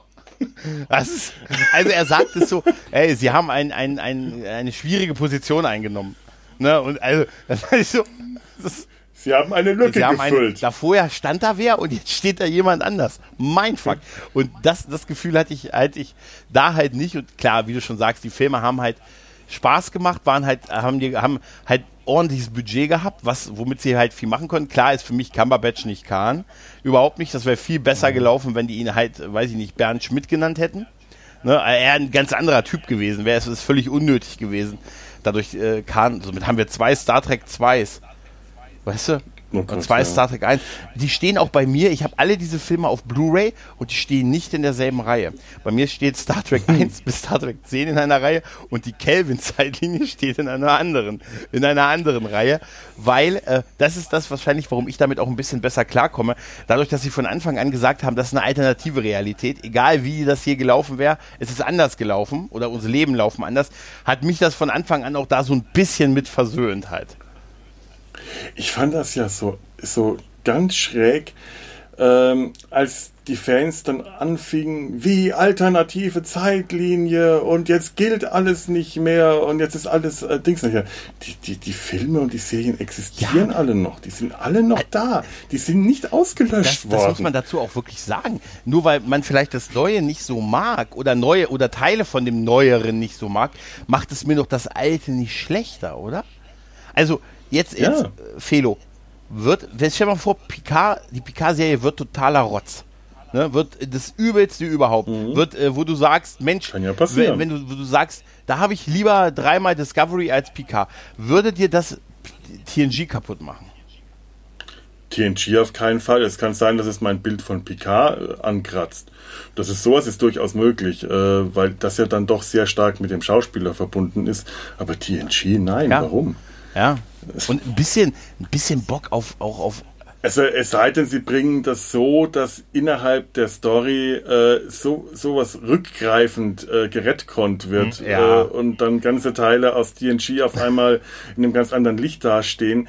Ja, dagegen kann man sich auch nicht wehren, wenn einem sowas äh, kaputt gemacht wird. Aber trotzdem, ja. es existiert ja, alles noch genauso, wie es gemacht wurde. Und das, das geht nicht weg, das verschwindet nicht einfach, nur weil da was Neues da ist. Das sagt, jetzt war früher eigentlich alles mhm. anders.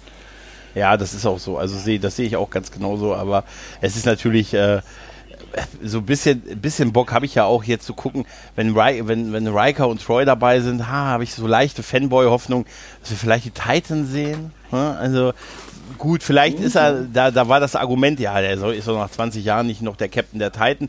Er war auch 15 Jahre erster Offizier. Halt, ne? das darf man auch ja. nicht vergessen. Und es wäre halt, ich, ich sag dir eins, wir, da wird's, wenn, wenn dieser Hund eine größere Rolle in der Serie spielt, wird es eine Szene geben, wo er sagt, wo er nach Nummer 1 ruft und beide sich umdrehen. Das sehe ich jetzt schon. Weißt du? Und ja. dann äh, weiß äh, Picard im Moment nicht, wen er eigentlich gerufen hat. Ja, man, man, kann so eine Vorhersagenliste ja. führen.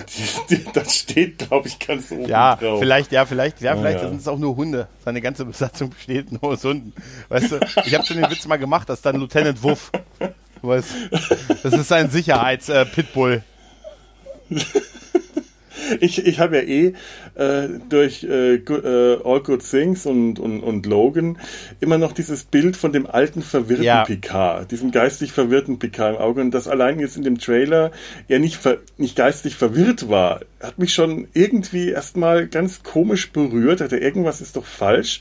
Und jetzt so ein geistig verwirrter alter Mann, der in einem großen Haus voller Hunde lebt und äh, den Namen seiner ehemaligen Besatzungsmitglieder gibt und den Befehle gibt, während er in seinem Wohnzimmer im Sessel sitzt. Mr. Ja. Wuff! Wir haben, ja schon, wir haben ja schon drüber spekuliert bei, äh, beim dritte Macht, bei der dritten Machtfolge, äh, dass das Ganze vielleicht nur so ein Holodeck-Programm äh, für den guten Picard ist, äh, damit er irgendwas zu tun hat im Alter. Ne? Also das, das, ja, da habe ich, da haben wir auch erzählt, äh, auch ein ganz so, äh, ich erzähle es hier einfach nochmal, obwohl äh, einfach, mhm. weil ich das wirklich äh, einen guten Gedankengang fände. Es wäre geil, wenn es eine fünf Jahre epische Serie wird, die uns eine ganz große epische Geschichte erzählt, die wirklich äh, uns wirklich wegburnt. Und dann ist die letzte Folge von Picard läuft, letzte Szene und in der letzten Szene sehen wir, wie ein 70-jähriger Archer aufsteht, sagt Computerprogramm beenden Das alles löst sich auf, er zwinkert in die Kamera und verlässt das Holodeck. Fände ich einfach eine geile Rache. Okay, ich versuche jetzt nach der Nein, Logik, es ist- hinter die Logik Das, zu das, kommen. das Ende aber von Enterprise hast du ja gesehen, die letzte. ja, mit, mit Riker ja, halt. ja. Und das ist ja sehr umstritten halt, weil es ja eigentlich. Nein, ich versuche hinter die zeitliche Logik zu kommen, die, Ja, da, das- das, äh, die das äh, möglich machen kann. Aber die Idee finde ich Ja, das wäre nicht möglich gewesen. Aber wenn es ein alter Archer wäre, äh, dann, dann hätte der vielleicht noch die Holodeck-Technologie erleben können. Die gab es ja von der Lore auch schon bei, bei Kirk. Somit hätte es, äh, wäre es ja möglich, wäre so ein, wäre so ein Meta-Gag halt. Weil das, das Ende von, von Enterprise mit dem, so sehr ich diese Folge auch mag, mit Riker und mit dieser, dieser Phoenix-Folge da, äh, wo er dann sich Rat quasi holt bei der, bei dem, bei der, bei der Enterprise-Crew im Prinzip und wo er dann diesen, diesen Koch spielt, der immer nur erwähnt wurde in der Serie. So sehr ich die Folge auch mag, ist es halt ein unwürdiges Ende für die Serie, für die Ja, Crew halt. Ne? Das. Das sagen sie ja selber. Also das hat ja auch Scott Bakula schon mal gesagt, dass er gew sich gewünscht hätte, dass diese Folge vielleicht ein, zwei Folgen vorher gekommen wäre und nicht das Finale der Serie wäre. Mhm. Halt, ne? Und das, das, ich finde, da hat er recht. Ja, das ist wirklich, äh, das ist so ein Alf-Ende. Es gibt einfach Serien, die ein verdammt schlechtes Ende Das haben. Alf-Ende? Roseanne, Alf. Nee, Roseanne, Alf, das sind alles so Serien, wo man mit dem Ende als Fan unglaublich unglücklich und unzufrieden ist, weil es würdelos War das ist. von Alf nicht da, wo er eigentlich abgeholt werden sollte und er stand dann in der Wüste umringt von den äh, von der Militärpolizei irgendwie? Mhm. Und dann, ähm, genau, äh, ja, und damit war das dann zu Ende. Und als sie dann dies, äh, diesen Direct-to-Video-Film oder was noch ein Kinofilm gemacht haben, hat man erfahren, die Tenners sind alle in die Antarktis versch äh, verschafft worden oder irgendwo nach, nach Grönland, sind stillgelegt worden. Alf lebt da jetzt in diesem äh, medizinischen Labor. Es war einfach so Würdelos. Würdelos das Ganze einfach abgewürgt am Ende. Ja, das stimmt. Und so, so fühlt sich halt auch das Enterprise-Ende. Ja, das ist tatsächlich so, weil gerade die Enden davor, ich meine, ja gut, ähm, sagen wir mal so, ich, pff, Endgame, ja, okay, aber äh, pff, weißt du, äh, ich hätte mir eher gewünscht, man sieht wirklich die Ankunft auf der Erde und man hat noch ein paar Momente, wo sie nach Hause kommen halt. Ne? Ja, das ja. wäre, obwohl ich ehrlich gesagt jetzt zum ersten Mal kürzlich gemerkt habe, dass beim Anflug der Enterprise, äh, der Discover, Gott, der Voyager, Voyager. auf die Erde, sie flankiert wird von einem Schiff der Galaxy-Klasse und einem Schiff der Defiant-Klasse. Das ist mir noch nie vorher aufgefallen. Ja, doch, Ja, stimmt. Jetzt, also das ist ja offensichtlich, es ist jetzt offensichtlich eine Anspielung auf die beiden Vorgängerserien. Ja, Das ist schon, aber äh, dieses an sich ist es halt, äh, ja gut, sie haben die Borg dann irgendwie die Queen wieder mal besiegt und ja gut und äh, es hat aber Aber letzten Endes, welches andere Ende für diese Serie wäre Nein. möglich gewesen? Der einzige Ziel für äh, das Ziel dieser Serie, das Ende war, wieder zurück zur Erde Ja. zu kommen. Hätte man jetzt noch irgendwie eine Staffel auf der Erde gemacht, das wäre meiner Meinung nach schlimmer in die Hose gegangen als äh, als einfach dieses abrupte Ende. ja, aber Die hätten das zu sehr auserzählt dann, finde Nee, ich. du hast durchaus recht. Das, klar, das ist der logische, also das ist eine Serie, wo es einen logischen Endpunkt gab, die Rückkehr nach Hause. Ja. Aber ich hätte mir trotzdem halt gewünscht, dass das vielleicht 20 Minuten eher passiert wäre. Und wir halt irgendwie noch so die Ankunft gesehen hätten und irgendwie, ich weiß auch nicht, irgendwie so einen Moment noch auf der Erde halt. Also, wie sie nach Hause kommen. Ja, aber dann hätten wir das, das Herr der Ringe-Syndrom gehabt mit den vielen Enden. Dann wäre ein Abschied nach dem anderen gekommen und noch ein Ende und noch ein Abschied und noch ein Empfang und ein Ende und noch eins und noch eins und noch oh, jetzt eins. habe ich, ah, jetzt. bin eigentlich froh, dass es so abrupt geendet Ja, sie hat, hat. es gab keinen Abschied der Crew. Das ist ne? schmerzlos. Es gab keinen Abschied der Crew mehr voneinander. Ne? Ja. Ja. gut, sie sind zurückgekommen. Ähm, Seven of Nine wurde sofort gefangen genommen. Der Marquis wurde verhaftet. Ne, Gehe ich jetzt mal davon aus. Und Janeway wurde befördert. Harry Kim muss weiterhin Fähnrich bleiben. Weil man sagt, nee, das ist mir, das, das muss dabei bleiben. Ne? Tom Paris wird auch wieder verhaftet, weil er saß ja eigentlich auch im Knast. Eigentlich gehen sie eigentlich, die Großteil geht in den Knast und äh, nur Janeway wird befördert. Und Chakotay ist traurig, weil die Beziehung mit Seven war in der letzten Staffel bei Voyager ungefähr auf demselben Niveau wie Worf und Troy. Oh mein Gott, das ist die Parallele, das Ey, stimmt. Ach, Ey, ohne Witz, das ist mir letztens ja. klar geworden. Wieso zur Hölle? Warum, wer hat denn, äh, warum führen die in der letzten Staffel auch bei TNG, fangen sie in der letzten, in der letzten halben Staffel so halb noch eine Beziehung von den beiden Figuren an? Das hat auch nie funktioniert. Nein, diese es war zwei. auch- Das war das absurdeste Paar von allen. Worf und Troy meinst du? Ja, ja, äh, ja eigentlich genau genommen, genau genommen beide Paare waren die absurdesten Paare, aber bei Voyager wäre jedes Paar, jede Paarung mit Seven absurd gewesen, weil nichts hätte gepasst. Ja, die war keiner von denen, den, diesen äh, Abziehbildern, die da rumstanden und keinen, kein Charakter hatten, hätten ja, zu Seven gepasst. Das war die charakterlich am ausgeprägteste ja. Figur von allen. Genau, einmal das und dann ganz ehrlich Chakotay, ein Mann, der weniger. Rückgrat, der, der Marquis-Anführer, der weniger Rückgrat hat als weiß ich nicht, der hat sich ja weniger gegen den Captain aufgelehnt, als Riker das gemacht hat. Weißt du? Also jetzt, jetzt mal ehrlich, das, ist, das war total unglaubwürdig und dann führt man sowas am Ende einer Serie in den letzten Folgen noch so halbherzig ein. Und mhm. äh, das, das war total unglaubwürdig. Und bei, bei TNG, äh, bei Worf, ich bitte dich, diese Szene, wo, wo die da in, im, im, im Finale, im großartigen Finale, gestern, heute Morgen, äh, äh, mhm. Wirklich, aber dieser Teil ist doch, und es spielt ja auch später keine Rolle mehr. Sobald er dann ähm, auf Deep Space Nine ist, ist das ja, es wird nie mal wieder thematisiert und ja. im nächsten Moment ist sie ja wieder an Riker dran. Also. Ja, und, und, und das stimmt. Also ich habe gerade einen, einen, Freund von mir, der Lars, der ist jetzt äh, gerade dabei, sich die, äh, die TNG-Folgen mal wieder anzuschauen.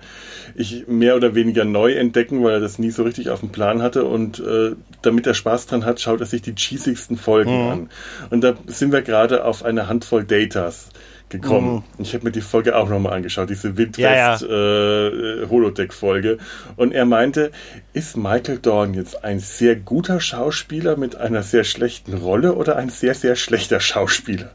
Weil ich dachte, ich habe mir diese Folge dann gestern angeschaut, hatte, ich könnte das nicht mhm. beantworten. Also ist der so hölzern oder ist nur Worf einfach so hölzern geschrieben bei TNG? Ich glaube, Worf ist so hölzern geschrieben.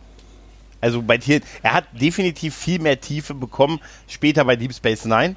In den 100 Folgen hat er definitiv mehr Tiefe bekommen, als, ja. äh, als, es in, ähm, als er es in, TNG bekommen hat. Ne? Das Auf ist so. Und tatsächlich war einer der, der schönsten Momente mit Worf, finde ich, und das hätte ich auch nie gedacht, dass ich das mal sagen werde, ist aber tatsächlich mit Esri Dex nämlich wo sie ihm äh, quasi so ein bisschen mhm. sagt, äh, was ihre Meinung für den Klingonen sind und dass es einfach ein dekadentes Volk ist, das sich in so einer Art falschem Stolz eher äh, suhlt und ja. sich überhaupt nicht so verhält, wie sie immer proklamieren. Das war auch so einer der Höhepunkte ja. dieser ganzen S3-Dex-Geschichte, die ich auch wirklich mochte. Mir, ich weiß noch, als ich das, ähm, als die siebte Staffel anfing, die ersten Folgen hatte ich noch gesehen vor meinem Umzug nach Köln dachte ich, wie jetzt eine andere Schauspielerin? Was für eine Scheiße, was soll das denn? Das geht ja gar nicht. Dass das bei den Drill ja vorprogrammiert ist, habe ich da nicht gelten lassen mhm. wollen. Und als ich das dann jetzt gesehen hatte, lagen da, ich weiß nicht wie viele Jahre Dr. Who dazwischen. Und ein und derselbe Charakter mit verschiedenen Gesichtern war für mich eine ganz einfache Übung. Das habe ich sofort ja, akzeptiert. Aber, aber, da muss man auch sagen, du musst, also da, Felo, da bist du auch nicht frei. Überleg mal äh, hier ähm, Clara Oswald, die Frau, die jeden Doktor, jede Inkarnation gerettet hat, ja. hat Probleme damit, bei der Regeneration einen nächsten Doktor zu akzeptieren. Da verkaufen sie uns ja, okay. das Impossible Girl, das vom ersten bis zum oh elften oh Doktor jeden Doktor gerettet hat und deren einzige Existenz Existenz die Rettung von ihm ist. Also mit dieser Veränderung mehr als klarkommen muss. Und die kommt dann nicht mit dem Wechsel von Nummer 11 auf Nummer 12 klar. Ja, okay. ja, ja. Ja. Mein Gott, sie ist halt auch nur. Ja. Ja, aber ich weiß, was du meinst. Nein, tatsächlich war das. Also bei Esri äh, habe ich sie auch eigentlich relativ überflüssig gefunden. Aber das war äh, ihr stärkster Moment, finde ich. Und äh, gut, dann hat man sie, dann hat Julian am Ende doch seine Decks gekriegt. Ne? Dafür war es dann mhm. noch gut, aber ist halt auch schwierig in der letzten Staffel eine neue Figur, also eine neue alte Figur einzuführen ich weiß nicht, die haben so viele gute Figuren. Keine Star Trek-Serie hatte annähernd so gute Nebencharaktere wie Deep Space Nine. Die waren, weißt du, ja, von Vic Fontaine über, Ga äh, über Gauron, ja gut, über hier, ähm, hier General Martok, über, klar, mhm. Garak, Viun, äh, Nock, die waren alle gut. Jetzt mal ehrlich, Nock, Rom, ja. wie sie, wie sie heißen, wie die ganze, wie die ganze Bande heißt. Die, der, die, die ganze Ferengi-Bagage. Ja. Herrlich. Da kann man noch so sehr über Antisemitismus äh, äh, schimpfen und wettern. Was ich ja auch sehe, das Problem bei den Ferengi, dass mm. da durchaus, äh, dass man da Antisemitismus rein oder rauslesen kann. Allein wenn die äh, im, äh, wenn die Ferengi im Hinterzimmer sitzen und sich die Hände reiben und sich freuen, ja, ja. der Gamma-Quadrant, die kennen uns noch nicht, die können wir jetzt alle betrügen. So, äh, klar, dann hast du sofort äh, den, ein antisemitisches Zerrbild äh, vor Augen. Aber davon, selbst das kann mir die Ferengis auf Deep Space Nine nicht kaputt machen, weil diese Charaktere so fantastisch geschrieben ja. sind. Das sind so tolle Schauspieler, ja, so tolle absolut. Figuren. Die, Deep Space Nine hat immer, hat die, hat die, hat die Sachen erzählen können, die äh, äh, in anderen, für andere Sachen mal gedacht waren, aber da nicht funktioniert haben. Bei Deep Space Nine haben sie funktioniert. Die Ferengi waren ja mal als Gegner bei TNG mhm. konzipiert, hat nicht funktioniert, aus, äh, aus äh, verständlichen Gründen. Äh, aber bei Voyager, äh, bei Deep Space Nine haben sie sich äh, super entwickelt. Der Marquis war ursprünglich mal für Voyager mit, also gedacht halt, ne? um halt diesen Konflikt da zu haben. Ja, und die große Entwicklung war nun mal, ne, Eddington und so hatten wir bei Deep Space Nine. Und ganz ehrlich, diese, die haben genauso viele geile Nebenfiguren wie Hauptfiguren. Und seien wir mal ehrlich, die Entwicklung, ich, äh, ich bin ja so, ich muss ja sagen, eigentlich ist so der, der, der beste Captain oder der die krasseste Entwicklung hat, ist halt Cisco für mich. Weißt du, von dem, dem ja. gebrochenen, alleinerziehenden Vater, der halt äh, alleinerziehenden Vater, verwitweten mhm. alleinerziehenden Vater zu einer religiösen Ikone, zu einem Kommandanten eines erst unwichtigen und zu dann dem wichtigsten Standort ja. des Alpha-Quadranten bis zum Kriegs, äh, Kriegsführer versus religiöse Ikone. Das ist eine Entwicklung, die diese Figur hinter sich hat, hat keine andere Figur auch nur ansatzweise ja, gehabt. Allein auch so was, äh, er fängt ja als Commander ja. an. Er hat einen kleinen Rang im Vergleich mhm. zu, zu Captain. Er ist, äh, er ist so vergleichsweise unwichtig. Der befehligt eine kleine, unwichtige äh, Raumstation irgendwo am Rand der wo, Zivilisation. Wo hat eigentlich. Ja, und hat selber auch überhaupt keine Lust, das zu machen. Der will ja sein, dass das Ganze die Brocken hinschmeißen am Anfang. Und dann so eine Figur am Ende, dann so eine Überfigur auch, die aber auch Fehler eigentlich macht. nur deshalb funktioniert. Ja, aber auch, ja, aber auch dieses, diese Überfigur, diese, dieses Über, diese Überglorifizierung dieser, dieses Charakters, das äh, funktioniert halt, weil auch so ein Schauspieler wie Avery Brooks, der äh, immer so ein bisschen übertriebenes Pathos in alles reinlegt, mhm. aber dann kann der halt auch Pathos. Ja, total. Wenn der Pathos macht, das kann ja, der einfach das, und der wirkt dann das auch. Hat, äh, du hast es jetzt eben schön ein bisschen nachgemacht. Das hat auch im Original sehr viel mit seiner Intonierung der Stimme zu tun. Ne? Er hat ja, ja, da wirklich, er hat ja echt Stimme, ne? Also auf jeden Wahnsinn. Ich auch wirklich, seit ich die äh, Sachen alle im Original anschaue, ist mir erstmal aufgefallen, was Avery Brooks eigentlich für eine tolle Stimme mhm. hat. Äh, das kommt für mich in der deutschen Fassung überhaupt nicht rüber. Da, da wirkt die, die deutsche Synchronfassung klingt für mich gerade bei Avery Brooks immer sehr hölzern und sehr runtergedimmt. Das gibt natürlich auch immer wieder Szenen, in denen das dann dadurch besser wird, weil dann der Pathos etwas peinlich mhm. klingt. Aber, aber Szenen, in denen Pathos einfach sein muss, in denen auch so übertriebener, schon fast Kirkscher Pathos, so äh, Shatner Overacting einfach, einfach hingehört. Das, dafür braucht man dann jemanden wie Avery Brooks, der diese ja. Stimme hat, der diese Intonation einfach rüberbringt. Das macht er großartig und ja. ich, ich habe ja auch hier der im, im fahlen Mondlicht eine ganze Folge gewidmet, weil ich das, mhm. äh, das ist so eine, das ist einfach diese, ich finde einfach, ich bin wirklich so ein Fan äh, von dieser Figur halt, wenn, wenn du ihn dir anguckst, im, im Pilotfilm, ich habe kürzlich den Pilotfilm nochmal nach äh, wie man heute sagt, und äh, den habe ich damals immer nicht gemocht und fand ihn immer so als den schlechtesten Star Trek Pilotfilm und ähm, mittlerweile nicht mehr so sehr. Also ich mag das schon, dass die Station wirklich so runtergerockt ist und nichts funktioniert und alles sehr cheesy da noch ist und ähm, auch, auch das ist der ganze Prophetenteil, was ja für viele das Problem ist. Also mhm. Also viele sagen ja immer so gerade dieses Jahr, dieses mit der Religion, äh, das ist bei Star Trek immer äh, und das ist eigentlich passt es da nicht so richtig und das ist dann so ein bisschen schwierig. Aber dieser auch dieser Teil, wo er den Propheten am Ende diese lineare Zeit erklärt, ist fantastisch. Wo er nämlich, äh, wo diese ganzen Schnitte, die da gemacht werden von dem Baseballspiel, wo er dann irgendwie erstmal erklärt, wie bei uns das Leben läuft und dass wir halt nicht wissen, was passiert, aber aufgrund vergangener Erfahrungswerte unsere Entscheidung für die Zukunft treffen und dann immer wieder es einen Shot gibt zu seiner sterbenden Frau äh, wo er und wo ihm einer der, der, der Prophetenwesen, dieser Baseballspieler, dann immer sagt, aber wenn ihr Leben linear ist, warum sind sie dann hier? Warum sind sie dann immer noch hier? Dass er diesen Ort, diesen, diesen Verlust seiner Frau mhm. bei Wolf 359 nicht, nicht also nicht hinter sich gelassen hat, obwohl er doch erzählt, das Leben geht linear weiter, es geht nur in eine Richtung äh, warum er diesen Punkt nicht verlässt, was ihm halt. Aber er bleibt immer noch an dieser Stelle. Ja, und das ja. ist, diese Schnittsachen ist da so fantastisch, wenn er wirklich, er, er immer diesen Vortrag hält mit, ne, das Leben geht halt weiter, wir, das ist das Spannende, das Salz in der Suppe, dass wir nicht wissen, was kommt, aber aufgrund unserer Erfahrungswerte wissen, wie wir uns entscheiden sollen. Und dann immer dieser Schreck, Schnitt zu der Leiche seiner Frau. Warum sind sie dann aber noch hier? Weil er diesen Ort nicht verlassen hat. Weil er damit nicht abgeschlossen mhm. hat. Und wow, heute verstehe ich das damals, als ich der 13-jährige Gregor war, als das hier lief, äh, da habe ich, da wollte ich Raumschiff-Action sehen und da habe ich das nicht so verstanden. Aber jetzt, der jetzige Gregor versteht es. Ja, ja, der geht dem jetzigen Felo äh, da, da ganz ähnlich. Ja, ist krass, ne? Das, ja. Ja, ich, ähm, ich weiß gar nicht mehr, ob ich, wie ich die Pilotfolge so eingeordnet hatte. Äh, ich glaube aber nicht unbedingt als eine der schlechteren, einfach weil äh, TNG, die, der Pilot von TNG mir damals schon nicht nee. gefallen hat. Also der erste Teil. Der hat mir auch schon beim ersten Mal also Der erste Teil mit Q ist noch gut danach bricht ja. es, sobald die in Farpoint sind, bricht das ziemlich in sich zusammen. Also ja, aber ich weiß auch, dass ich, äh, als ich das zum ersten Mal gesehen habe, auch Q da nicht mochte. Es kann sein, dass das schon eine Wiederholung war und nicht die erste Folge nämlich äh, erst in der Wiederholung gesehen habe und da Q dann schon kannte und äh, einfach fand, dass der Q im, im Pilotfilm einfach noch keinen Spaß gemacht ich fand hat. Aber, fand aber super, dass, also da sah, wenn, wenn du den Pilotfilm ansiehst, gerade auch wenn sie die Brücke räumen und auf die Kampfbrücke gehen, ne, das mhm. sieht aus wie ein Theaterstück, wie die sich da bewegen auf der Brücke, ne, das ist dann so, jeder geht seine ab. Das ist total geil, wenn Picard dann das Kommando auf die, die Kampfbrücke, ganz, äh, der, der eine geht los, der nächste übernimmt die Station, das sieht total nach einer Choreo aus und nicht wie Leute, die einfach nur nur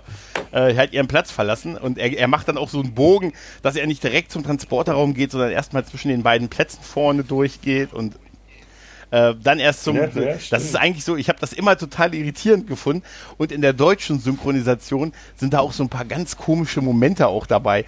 Weil das sind so, TNG, weißt du, habe ich so oft auf Deutsch gesehen, das kann ich nicht wirklich auf einem Original mir so richtig ansehen. Weißt du, da, da bin ich einfach zu sehr mit der deutschen Synchronisation verwachsen. Und dann gibt es irgendwie so, ein, so einen Moment, ähm, wo er so, wo, wo Data sagt, äh, dass äh, diese halt dieses äh, das Mozilla-Symbol, was sie verfolgt, ne, Firefox sieht ja aus wie das Firefox Mozilla-Symbol. Ich glaube, das ist auch daran inspiriert, weil es sieht ziemlich so aus. Ähm, der Mozilla äh, Firefox verfolgt uns und da sagt er, äh, wir beschleunigen mit Warp 9 und der Gegner beschleunigt mit Warp 9,1. Und da sagt Picard, aber nur aus dem Off, ist das sicher? Und da frage ich mich, äh? Warum soll, warum, okay. er, man sieht auch nicht, wie er es sagt, sondern es kommt so aus dem Off halt, ne? Warum sollte er zu Data sagen, ist das sicher? Ne? Also, okay. Ja, ist ganz, ganz merkwürdig. Ich, ich hab's, äh, ja, ich vertraue dir da, weil ich das leider echt nicht mehr im Kopf habe. Ja, aber stimmt, die, die, äh, Gott, die Synchronfassungen, die sind ja, man hat da gerne auch immer noch ein bisschen mehr gemacht damals, ja. oder ein bisschen eigene Wege gegangen. Wir haben ihn ja, wir haben ja den guten Michael Erdmann kennengelernt, auf der Babcon. Mhm. Der hat uns ja. ja auch viel über Synchronarbeit so ein bisschen da erzählt. Und das ist schon echt so faszinierend, oder? Ja, das war toll. Äh, ich, äh, als äh, Tim den dann zum, ähm, zum, zum, zum Flughafen, zum Bahnhof, zum Flughafen gefahren hat, saß ich auch mit dem Auto und der hat dann noch erzählt die ganze Zeit. Und ich dachte, wow, toll. Ja, ich hab, das ist echt, echt ein toller absolut. Typ. Absolut. Ich habe abends beim Abendessen im, ähm, im, in dem Hotel, wo wir waren, wo wir zu Abend alle gegessen haben, ähm, in Erkrath, habe ich ja neben ihm gesessen und habe dann irgendwann, ich habe auch ein Foto da mit ihm und dann habe ich ihn immer so nach ein paar Bier immer sowas gefragt und weißt du, wie so, so Nerds of the Convention. In Folge 9, in Minute 13, da wird gesagt, dass. Und er war irgendwie, äh, er, war, er war sehr, sehr nett, sehr, sehr geduldig ne? und ist dann irgendwann aber schlafen gegangen. Und ich habe nur gedacht, oh, hoffentlich geht er jetzt wirklich schlafen und setzt sich nicht nur um. Weißt du, das wär, aber er ist, er ist zumindest aus dem Sichtfeld rausgegangen. Und er, ich fand ihn sehr nett, wie er dann, äh, weil ich ihn ein bisschen wirklich wohl gelöchert habe, als er sagt, so, ich gehe jetzt schlafen. Und er guckte mich dann so an und sagte, willst du noch was wissen? und sagte, nee, nee, ich bin jetzt erstmal, ich habe jetzt erstmal genug. Und so fand ich so großartig, weißt du. Aber wann hast du schon mal die Chance? Ich habe, ich hab, ja, er hat ja da auch sein Weinchen getrunken und ich habe dann irgendwann, mhm. ich habe ja dann, du weißt ja, du warst ja, wir haben ja später für, mhm. ähm, für äh, den Sumpf haben wir ja später auch noch eine Folge aufgenommen. Ja. Du weißt also, es wurde durchaus das ein oder andere alkoholische Getränk und dann ja, zu sich genommen. Und ich habe nur gesehen im Augenwinkel, wie du da schon äh, mit, äh, mit den, wie ihr da schon mit den Socken Videos gemacht habt. Und da, da wusste ich, oh oh, da hieß es immer schon, Gregor, kommst du noch mal an unseren Podcaster-Tisch, wir wollen noch was aufnehmen. Und dann habe ich da neben ihm gesessen und ich habe dann irgendwann gesagt, weißt du, wenn also wenn du bist ja Patrick Stewart oder Picard ist für uns sowas wie unser Vater, damit bist du ja genau genommen der Mann, der unserem Vater die Worte in den Mund gelegt hat. Und er guckte mich an und dachte ich mir, okay, jetzt geh nicht so weit. Bezeichne ihn jetzt, bezeichne ihn jetzt nicht als dein Großvater. Dann habe ich mich aber Gott sei Dank noch zurückgehalten und dachte mir, weil er hat mich dann auf so einen Moment lang, der dachte sicher mal an diese Typen, ne? Ey, diese Typen, ne? Aber es war irgendwie, es hat mich einfach, was, weißt du, was ich total faszinierend fand bei seinem Panelauftritt? Den er hatte, wo er gesagt hatte, dass äh, äh so die Typen, die, also die Synchronsprecher, halt immer so satzweise nur aufnehmen. Also nicht einen durchgängigen Monolog, ja. sondern immer Satz, Pause, nächster Satz.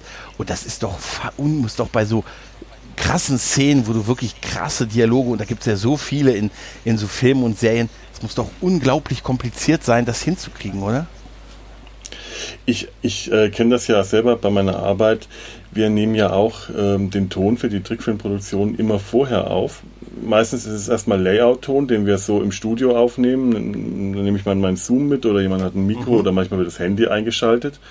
Und dann wird nach dem Ton dann, ähm, dann das Layout angelegt und später die Figuren animiert. Und das heißt, auch die Sprecher, die finalen Sprecher, sprechen das vorher, äh, den, den Ton, die Dialoge und die auf den Sound wird dann lippensynchron animiert.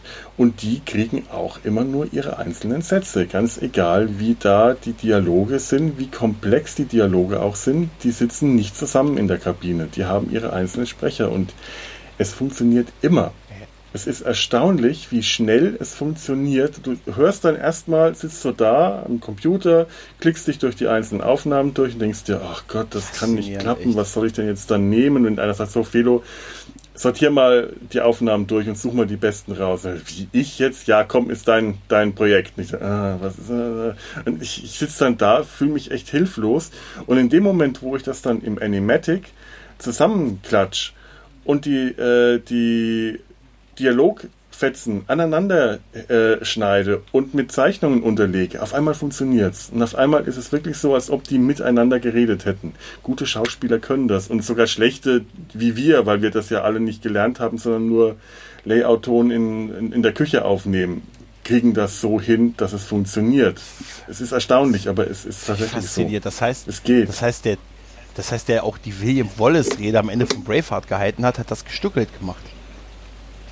Das finde ich total faszinierend irgendwie. Wahnsinn, oder? Ja. ja, was stimmt. Also es gibt ja so viele Dialoge oder Monologe, der, die, die wirklich großes Kino quasi sind im übertragenen Sinne und dann mhm. Wahnsinn mhm. eigentlich, oder? Man meint eigentlich, da muss einer wirklich reinkommen und darf nicht unterbrochen werden. Regnet es eigentlich auch gerade bei dir? Was? Nee, das ist, nee, das ist mal, ich, ich höre gerade Regen. nein, nein, ich, hier regnet. Also ich glaube, ich mach mein Fenster nee, Regen, zu. Regen ist es nicht. Ähm, wir sitzen hier auf, wir können ja sagen, wir sitzen hier auf einem Samstagabend bei äh, mit deaktivierten Ventilatoren, damit es nicht auf der Tonspur ist. Und äh, es ist jetzt äh, 20 vor 11 und äh, also 22.40 Uhr und ich habe hier noch gefühlt 30 äh, Grad in der Bude. Also es ist echt unglaublich. Och, ich ich habe hier 26 Grad. Ich hatte aber auch die ganzen letzten Tage 26 Grad in meiner Wohnung. Dafür habe ich halt im Keller eine beschissen kalte Wohnung. äh, im, Win Im Winter äh, eine quasi Kellerwohnung. Das ist äh, für die paar Tage im Jahr, wo es 40 Grad hat, hat sich das gelohnt, hierher zu ziehen. ja, das, das, das, ist auch auf jeden Fall so. Ja, aber das ist, ähm, mhm. bist du, äh, du kennst auch sicher die drei Fragezeichen, oder? Jo. Ich habe da letztens ja. ein Video gesehen, die haben ja jetzt ihre 200. Folge aufgenommen, die gibt es ja auch schon seit 40 Jahren. Meine und die Güte. nehmen das seit 40 Jahren auf, also auch in der fast in derselben Besetzung seit 40 Jahren. Und äh, die nehmen das auf, indem die zu dritt tatsächlich in einem Raum sitzen und das wirklich zu dritt Äh, eigentlich Ja. total faszinierend. Ja, die machen das wirklich so, die werfen sich auch die Bälle zu. Die sind so eingespielt. Das gibt's auch in anderen Produktionen. Ähm, kennst du die Zeichentrickserie Bob's Ja, klar. Burgers? Ja, ja. Die machen das auch. Der Maincast, die nehmen auch zusammen auf und werfen sich dann die Bälle zu. Dieses ständige Durcheinandergeplapper, dieses Aufeinander eingehen und sich irgendwelche äh, Dummheiten gegenseitig an den Kopf werfen, das wird, das machen die Schauspieler in der Aufnahme und daran wird dann wiederum äh, das Layout und die Animation und die Story angepasst. Und das ist extrem selten, das wird heutzutage so gut wie gar nicht mehr gemacht. Und das ist auch eine der großen Ausnahmen. Das macht für mich diese Serie aber auch so absolut sehenswert, Ja. weil dieser Spaßfaktor dadurch so unglaublich hoch ist. Ja, das ist, das ist total. Ähnlich wie drei Das ist Fragezeichen. total faszinierend, fand ich. Ich habe da diese Videos davon, wie die da zu dritt an diesem Tisch sitzen und, und jeder auch, auch die Geräusche ja selber machen. Halt, ne, so, äh, ich pack die Akte mal hier, äh, ne, ich pack die Akte mal unter den, äh, unter den Eimer. Dann hatte der da einen Eimer und eine Akte. Weißt du, das fand ich total, da habe ich mich voll gefreut. Ich öffne die Türe. Ja, aber es ist, äh, es, ist ja, es ist ja wirklich dann so, ne? Also faszinierend, dass die das selber so hinkriegen. Aber du hast recht, das ist halt ein eingespieltes Team. Wahrscheinlich ist es bei vielen anderen Produktionen auch mal eher nicht so. Und äh, vielleicht haben, vielleicht gibt es auch Leute, die jahrelang Serien miteinander irgendwie besprechen, ohne sich je wirklich kennengelernt zu haben und so, ne? Das, Das kann ich mir mittlerweile durchaus vorstellen. Ich glaube, das ist sogar recht häufig. ja, das, das, das, ist, das ist durchaus schade. Ähm, Ja. Ich habe ja, ich bin ja auch so ein großer Fan von dem, ähm, von ähm, Rick and Morty geworden. Ah, ich habe ja, am, ich hab, am Anfang habe ich, mich- hab ich mir schwer damit getan. Ich habe mich durch die erste Folge habe ich das erste Mal sogar abgebrochen. Danach habe ich es irgendwann doch nochmal geguckt und danach habe ich alle drei Staffeln durchgesuchtet. Und die Rick und Morty Macher sind ja auch an einer neuen Star Trek Serie Mhm. dabei. Ja, Lower Decks. ja, ja. Es gibt eine animierte Serie. Decks. Äh, mit äh, unter anderem Jerry O'Donnell, der einen der Figuren spricht. Ich glaube, es geht um die schlechteste Crew der Sternenflotte. was ich schon mal per se eine witzige Geschichte finde. Ähm, ich habe ein bisschen Hoffnung aufgrund der Macher. Und weil die wahrscheinlich eher noch unterm Radar fliegen wird als die anderen Serien. Ja, und also erstmal, es ist eine Mhm. Zeichentrickserie, da bin ich gerade überhaupt sehr interessiert. Äh, gerade weil es die Rick und Morty Macher sind, gehe ich auch davon aus, selbst wenn der Humor nicht ganz so abgefahren sein wird wie bei Rick und Morty, wovon ich jetzt ein bisschen ausgehe, ist es ein sehr cleverer Humor. Es ist, also die können clevere Dialoge schreiben und äh, ich bin einfach total gespannt, was da Ich kommt. auch. Und die Idee, dass das eben die, die Lower Decks sind, dass das die, die Crew ist, die äh, im Hintergrund die Arbeit macht, die Wartungsarbeit, während da oben die, äh, Offizier, die Brückenoffiziere die Abenteuer erleben, finde ich schon so genial einfach. Ey, ich, ich sag, ich sag, ich, ich, ich habe es an anderer Stelle auch schon gesagt, pass mal auf, am Ende ist das die beste von den neuen Serien. Das kann ich mir fast Ja, vorstellen. pass mal auf, am, Kennst du die Serie Powerless? äh, nee. ist eine, ähm, das, das, das spielt im DC äh, Superhelden-Universum, also Batman, Superman, Justice League und so weiter. Aber die Superhelden kommen alle nicht vor. Das ist eine, äh, das ist so ein Büro, so eine Bürokomödie eigentlich. Eine Büro, Büro, so eine Firma, die äh, Technologie herstellt für und gegen Superhelden es ist eigentlich wirklich nur eine Bürokomödie, es ist The Office. Aber dadurch, dass es eben in diesem Universum spielt und dass die Superhelden so indirekt eine Rolle spielen und diese Versager, diese Büroversager die Hauptfiguren sind, äh, gibt das dieser an und für sich ziemlich normalen und banalen Bürokomödie diesen kleinen Kick extra, die es für mich total klasse gemacht hat. Die ist nach einer Staffel auch schon wieder abgesetzt Oh, worden. schade. Aber Powerless fand ich äh, ähnlich vom Konzept her, wie ich mir jetzt äh, Lower Decks erwarte. Aber ich muss ja sagen, Und- neu ist die Idee aber auch nicht, weil es hat schon bei, äh, bei, die, bei Babylon 5 hat es in der fünften Staffel auch eine Folge gegeben, die aus Sicht von Wartungspersonal gedreht wurde. Da gibt es, ähm, da gibt es sind halt zwei Typen, die eigentlich mit der Wartung beschäftigt sind, so zwei Freunde, sehr bisschen skurrile, skurrile, liebenswerte Figuren, die nur in dieser einen Folge dabei sind, aber äh, die einem so ins Herz wachsen, dass es für mich tatsächlich, äh, ich bin mal gespannt, wie ich die fünfte Staffel jetzt in der beim Rewatch mit dem Grauen Rad ähm, finden werde. Damals fand ich sie halt nicht besonders gut, aber diese Folge fand ich echt gut, weil ich das auch das Idee, die Idee halt super fand. Dann hast du dann so den Angriff der äh, auf der Aliens hast du immer nur so mitgekriegt, weil so die sind dann halt zu Führungskräften begegnet, die an denen vorbeigelaufen sind und so, ne? Stehen sie nicht im Weg und dann am Ende haben die eine Pause, die haben dann irgendwann so eine Szene, wo die eine Pause machen ihr Brot essen und dann findet parallel dazu der Angriff statt. Und dann gucken die immer so durch die Bullaugen ihr Brot count, wie, äh, wie die Raumstation gerade von Aliens angegriffen wird und dann, während sie noch so das Pausenbrot essen, da hat sich ein Hyperraumsprungtor geöffnet. Oh, die White Star Flotte ist da. Yeah, die White Star Flotte ist da. Und du siehst das so, das Blitzen und den Angriff quasi so auf deren Gesichter gespiegelt, wie sie so ihr Brot essen. Du siehst nicht die große, den großen Kampf, sondern die Reaktion von den beiden auf diesen großen Kampf. Und gesagt, oh, da, da, da hat sich ein Hyperraumsprung. Oh, die White Star Flotte ist da. Super, jetzt müssen wir uns keine Sorgen mehr machen. Weil davor haben sie auch so Diskussionen gemacht. Dann sind die beiden so in, dann, dann treffen sich alle Leute, die, also dann wird so evakuiert, bestimmte Stationsteile werden evakuiert und dann sitzen die da auf ihren Feldbetten und die Feldbetten neben denen sind für Londo und Jakar, weil die beiden dann in ihren, äh, ihre Quartiere in einem äh, sehr gefährdeten Bereich liegen, müssen die auch dahin und dann sitzt da so Jakar und der muss sich die ganze Zeit Londo anhören, der sich tierisch darüber aufregt, dass er als Diplomat nicht äh, woanders hin evakuiert wird. Und die beiden sitzen da einfach so und können Sie bitte mal ruhig sein? Wir unterhalten uns gerade. Ne, und das ist so fantastisch. Weißt du, dann, dann müssen die einmal kurz die Len um ne, in Gang bringen, weil die, die Waffen, die Wachen gerade gebraucht werden, weil äh, die Station gerade geentert wird, aber du siehst nicht die Enterung, sondern wie die beiden ganz kurz mal auf die Len aufpassen sollen. Ne, und das ist. Ich sag dir, das ist also der, damals fand ich das eine mit der besten Folgen und das ist ja auch so genau dieses Lower Decks Prinzip halt. Das fand ich super. Ja, es ist ja ohnehin faszinierend. Man kriegt ja immer alles nur aus Sicht der Brückencrew. Ja, ja. Ich habe wirklich, als Kind konnte ich mir gar nicht vorstellen, dass auf der Enterprise außer der, äh, der Brückencrew überhaupt noch andere Leute sind, dass da eine riesen Mannschaft dahinter ja, das ist steckt. War mir erstmal überhaupt nicht klar.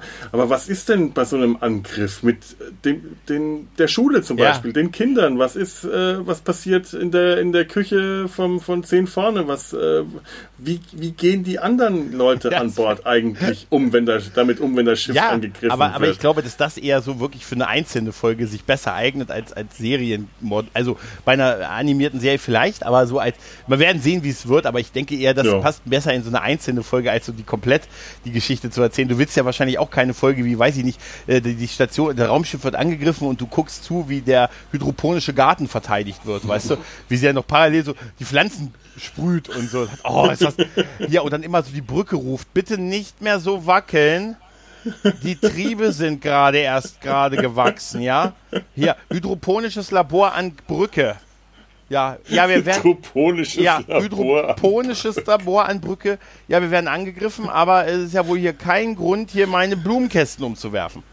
Ne? Captain Cisco, wir haben eine Prior äh, oberste Prioritätsnachricht aus dem hydroponischen Labor bekommen. Bitte Ja, das, was? noch nie, das ist so wie, äh, mein Gott, wir haben Stufe Rot, wir brauchen einen Dermatologen. weißt du, ja, das ist, nein, das ist halt, ähm, bei, bei Voyager haben sie das ja auch mal versucht mit dieser äh, Hirtenfolge. Da gab es doch die, der gute Hirte, diese Folge, wo es dann so diese drei Offiziere gab, die so auf den unteren Decks oder niedrige, Ach, ja, ja, ja, so genau. niedrige, niedrige und da sagen wir mal so unter ihren Fähigkeiten eingesetzte äh, Aufgaben hatten, wo dann, wo dann Janeway mit denen losgezogen ist und dann, Mhm. ja, aber das war so ein bisschen weird, weil dann gab es dann diesen einen Typen, der, dessen Aufgabe es irgendwie war, war, Pads zu überbringen mit Nachrichten. Ne, der ist dann rumgelaufen und hat ein Pad physisch überbracht mit irgendwelchen Daten drauf.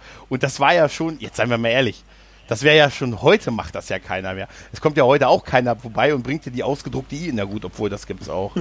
Das gibt's auch im Berufsleben, ja, Ja. leider. Aber damals war das schon so. Also das hat schon gegeben. Halt. Und wahrscheinlich auch noch an ganz, ganz vielen anderen Stellen. Ja, oder der Typ, der da unten quasi im Keller saß, das war die IT-Crowd Ja. auf der Voyager. Ja, Ganz die schräg. IT-Crew. Ja, der war, IT-Crowd war sowieso super. Haben Sie schon mal mit dem Neustart versucht? Bitte scheinen Sie. Natürlich ist allerdings, höre ich von unserer IT das auch oft. Als erstes. Ja, ich leider auch Mhm. immer wieder. Und ich bin jedes Mal unglaublich stolz, wenn es nichts bringt. Ja, weil ich dann sage, das habe ich natürlich schon mal versucht. Dann wird meistens gesagt, "Mm, mach's doch nochmal und lass ihn ein paar Minuten aus. Oh ja. Und wenn du Glück hast, Oder ja, hinten äh, den, den Netzschalter ein paar Mal an- und ausschalten. das ist aber schon, das ist aber schon High Class. Das ist Dann- schon fortgesch Da, da muss man sich aber ja. für Fähigkeiten auch wirklich sich mit der Hardware des PCs auseinanderzuhalten. Oder äh, dann schön ist aber, wenn du sowas hörst, wenn du dann noch so Sätze dazu hörst wie, denk immer dran, Reboot tut gut. Und äh, Oh. ja, und wir wissen, und das hat uns in letzter Zeit ja extrem viel Star Trek gebracht, dass Reboot nicht immer gut tut. Da ist was dran, Fehler, oder? da ist was dran. Tja. Ja, ich glaube, Ach, so langsam, Mann. die drei Stunden werden es bei uns heute nicht. äh, ich sag mal, wir haben jetzt so anderthalb Stunden etwa zusammen und ich denke, das ist äh, eine sehr gute Länge. Das durfte meine, meine, meine längste sein, die ich bei Dinge von Interesse bisher hatte. Äh, Feko, hast du noch was, worüber du mit mir reden möchtest? Puh, äh, da, da mhm. ich mich, ich habe mich auf die Folge so gar nicht vorbereitet, weil ich momentan so viele Aufnahmen habe, mhm. dass ich mich gefreut habe, äh, ein Thema zu haben, bei dem ich mich nicht vorbereiten muss. Deswegen habe ich jetzt ja, tatsächlich Star Trek ist Star Trek ist ein, ein einfach ein, ein, dankbares Feld. Da, da nähern, ja. da nähern wir uns halt, äh, da nähern wir uns halt auch dran. Und äh, über Star Trek kann ich immer reden. Ich kann ja, wir haben mal bei, äh, kennst du das Night of the Pots noch, was die, was der Raucherbalkon und äh, damals veranstaltet hat, wo man mhm. was, wo man live gepodcastet hat und ja, ja, da, ja, da war ich auch mit, äh, mit dem Grauen Rat und mit, mit Nerd und Krempel war ich bei zwei Folgen dabei und da war es auch so, dass wir eigentlich ähm, ein Thema hatten, was wir machen wollten. Äh, und dann ging diese Night of the Pots halt los und wir haben uns so halt angehört, was, was die Leute so für Themen hatten. Und dann hatte tatsächlich äh, eine Stunde bevor wir dran waren, ein Podcast ein ziemlich ähnliches Thema wie wir. Also fast genau dasselbe. Und äh, wir waren so eine Viertelstunde vor der Aufnahme, also bevor wir da live rein mussten. Und da sagte, sagte ich zu Chris, Alter, die haben echt dasselbe. Äh, was, was machen wir jetzt? Er sagt, ach egal, nehmen wir Star Trek. Können, da, da, da können wir aus dem Handgelenk 30 Minuten rausschütteln. und, das und das, äh, ja. wir haben das heute bewiesen. Wir können auch anderthalb Stunden locker damit rausschütteln und wir würden wahrscheinlich eure Rekorde nicht brechen, aber es ist einfach ein dankbares Feld. Es ist halt so, ich will ja auch kein. Die fünf Stunden muss man auch nicht knacken. Ist ja auch so. Ich glaube, ich, das ist vermessen. Ich will ja auch kein reiner Star Trek Podcast sein. Ich will wirklich immer bei Dinge von Interesse über das reden, über auf was ich Bock habe. Alles Mögliche halt. Ne? Wird natürlich überwiegend Nerd-Themen sein und ey, wahrscheinlich immer wieder Star Trek. Aber es ist schon auffällig, hab, es ist viel Star deine, Trek. Deine, deine, äh, deine Bahnfolge, die habe ich gefeiert. Das war reine pure Comedy. Großartig. Die Bahnfolge war auch die erfolgreichste Folge bisher. Tatsächlich. Ich weiß nicht, woran das liegt, aber die hat doppelt so hohe Ab Abrufe wie alle anderen Folgen. Also Ah. Ich glaube, es gibt nicht so viele Leute, die Star Trek schauen, wie, Leute, wie es Leute gibt, die schon mal Probleme mit der Bahn haben. Ja, also äh, du hast es ja, ich war ja auch, ich war froh, dass ich diese Folge am Tag nach der Fahrt gemacht habe. Äh, ich hatte sie erst vor, an dem Abend nach der Fahrt vom Grauradtreffen aufzunehmen. Ich glaube, da wäre ich vielleicht ein bisschen unsachlicher geworden. Und das wollen wir ja auch nicht sein. Wir wollen ja auch keinem äh, ja. So Hat es dich denn unterhalten? Weil ich habe immer so Angst, wenn ich alleine sowas mache, denke ich so, Alter, kein Mensch hört dir 20 Minuten zu, Alter. Ich, ich habe wirklich den Spaß meines Lebens gehabt. Das war wirklich reine Comedy, was du gemacht hast. Das war großartig. Es ist wirklich ich habe das gewesen. bei der Arbeit gehört und habe das, ich, ich habe das bildlich vor mir gesehen. Ich dachte, oh mein Gott, ich, ich stelle mir das gerade vor, was du da alles erlebt hast. Ja, aber weißt du, weißt, was das Witzige war? Ich hatte, ähm, ich habe doch in, der, in dieser, ba in dieser Abenteuerbahnfolge, habe ich es ja genannt, ähm, da habe ich ja erzählt, äh, dass dann irgendwann diese Sitzplatz, also irgendwann klar war, ich war doch im richtigen Zug ne, also im richtigen Abteil und somit hätte ich ja dann wieder einen Sitzplatz gehabt, eine Reservierung, wenn es hart auf hart mhm. gekommen wäre. Und da hat mir tatsächlich jemand einen Kommentar geschrieben auf der ähm, Dinge von Interesse Podigy Blog-Seite äh, und gesagt, eine Reservierung ist nur 15 Minuten haltbar nach Fahrtantritt. Nach fünf, wenn du sie nach 15 Minuten nicht antrittst, ist die verfallen. Und dann habe ich das nachgegoogelt und er hat recht. Äh, äh, es ist wirklich so. Und dann habe ich mir nur gedacht, Gott sei Dank habe ich das nicht gewusst, als ich gestern diese Fahrt gemacht habe. Weil dann hätte ich mich, ach, dann wäre es vielleicht noch schlimmer gewesen. Ja, das Problem waren die Temperaturen. Die waren ähnlich wie heute, die waren noch ein bisschen schlimmer, als es jetzt heute war, aber ah, Felo, ich bin einfach, ich bin einfach nicht gemacht für solche Temperaturen. Nee, das sind wir alle nicht. Ich glaube, das können, da, da können wir alle sagen, diese Temperaturen sind für, nicht für uns. Wir nicht für die Temperaturen und umgekehrt wenn, genauso wenig. Wenn wir ganz, wenn wir mit unserem ähm, hier Live Long and Prosper Zeichen aus unseren Kellern rauskommen, ganz blass und uns fragen, hm, warum ist denn diese Energie dieser Sonne über und unsere, unsere Spielzeugrekorder rausholen und sagen, hm, erhöhte UV-Werte. es blendet mich, das hässliche gelbe Ding. Es blendet mich. Es tut mir weh. Es tut mir in den Augen weh. Ja, was mir nicht wehgetan hat, war äh, jetzt äh, äh, der Auf, äh, die Aufnahme mit dir. Felo, ich sage ganz, ganz herzlich vielen lieben Dank, dass du dich heute mal geopfert hast, mit mir online was aufzunehmen. Ich sage vielen, vielen lieben herzlichen Dank, dass du mich in, in meiner Wohnung in deinen Podcast eingeladen hast. Immer, wie ich es immer sage, du bist auch einer von denen, die auch immer herzlich jederzeit willkommen sind. Wenn du mal ein anderes Thema hast oder, oder überhaupt mit mir reden willst, melde dich. Offene Türen. ja. Das freut mich. Dann hört, Ding, hört Data seinen Hals und natürlich den Sumpf. Äh, die beiden Podcasts von Felo kann ich nur wärmstens empfehlen. Ich werde sie auch in den Show Notes verlinken. Ja, Ach, das mache ich natürlich, du weißt doch, ne? Gute Werbung. ähm, ja, da bleibt mir nichts anderes übrig, als euch allen. Ich wünsche den Hörern, gene, äh, den geneigten Hörern, sage ich vielen Dank für die geneigte Aufmerksamkeit. Felo. Und den ungeneigten? Und die, un, den, die sind schon lange weg. Die sind, die, so, die sind noch fünf Minuten, haben sie aufgehört. Wie gesagt, lieben Dank an Felo, lieben Dank an die Hörer. Wir hören uns bald wieder. Macht's gut. Bis dahin.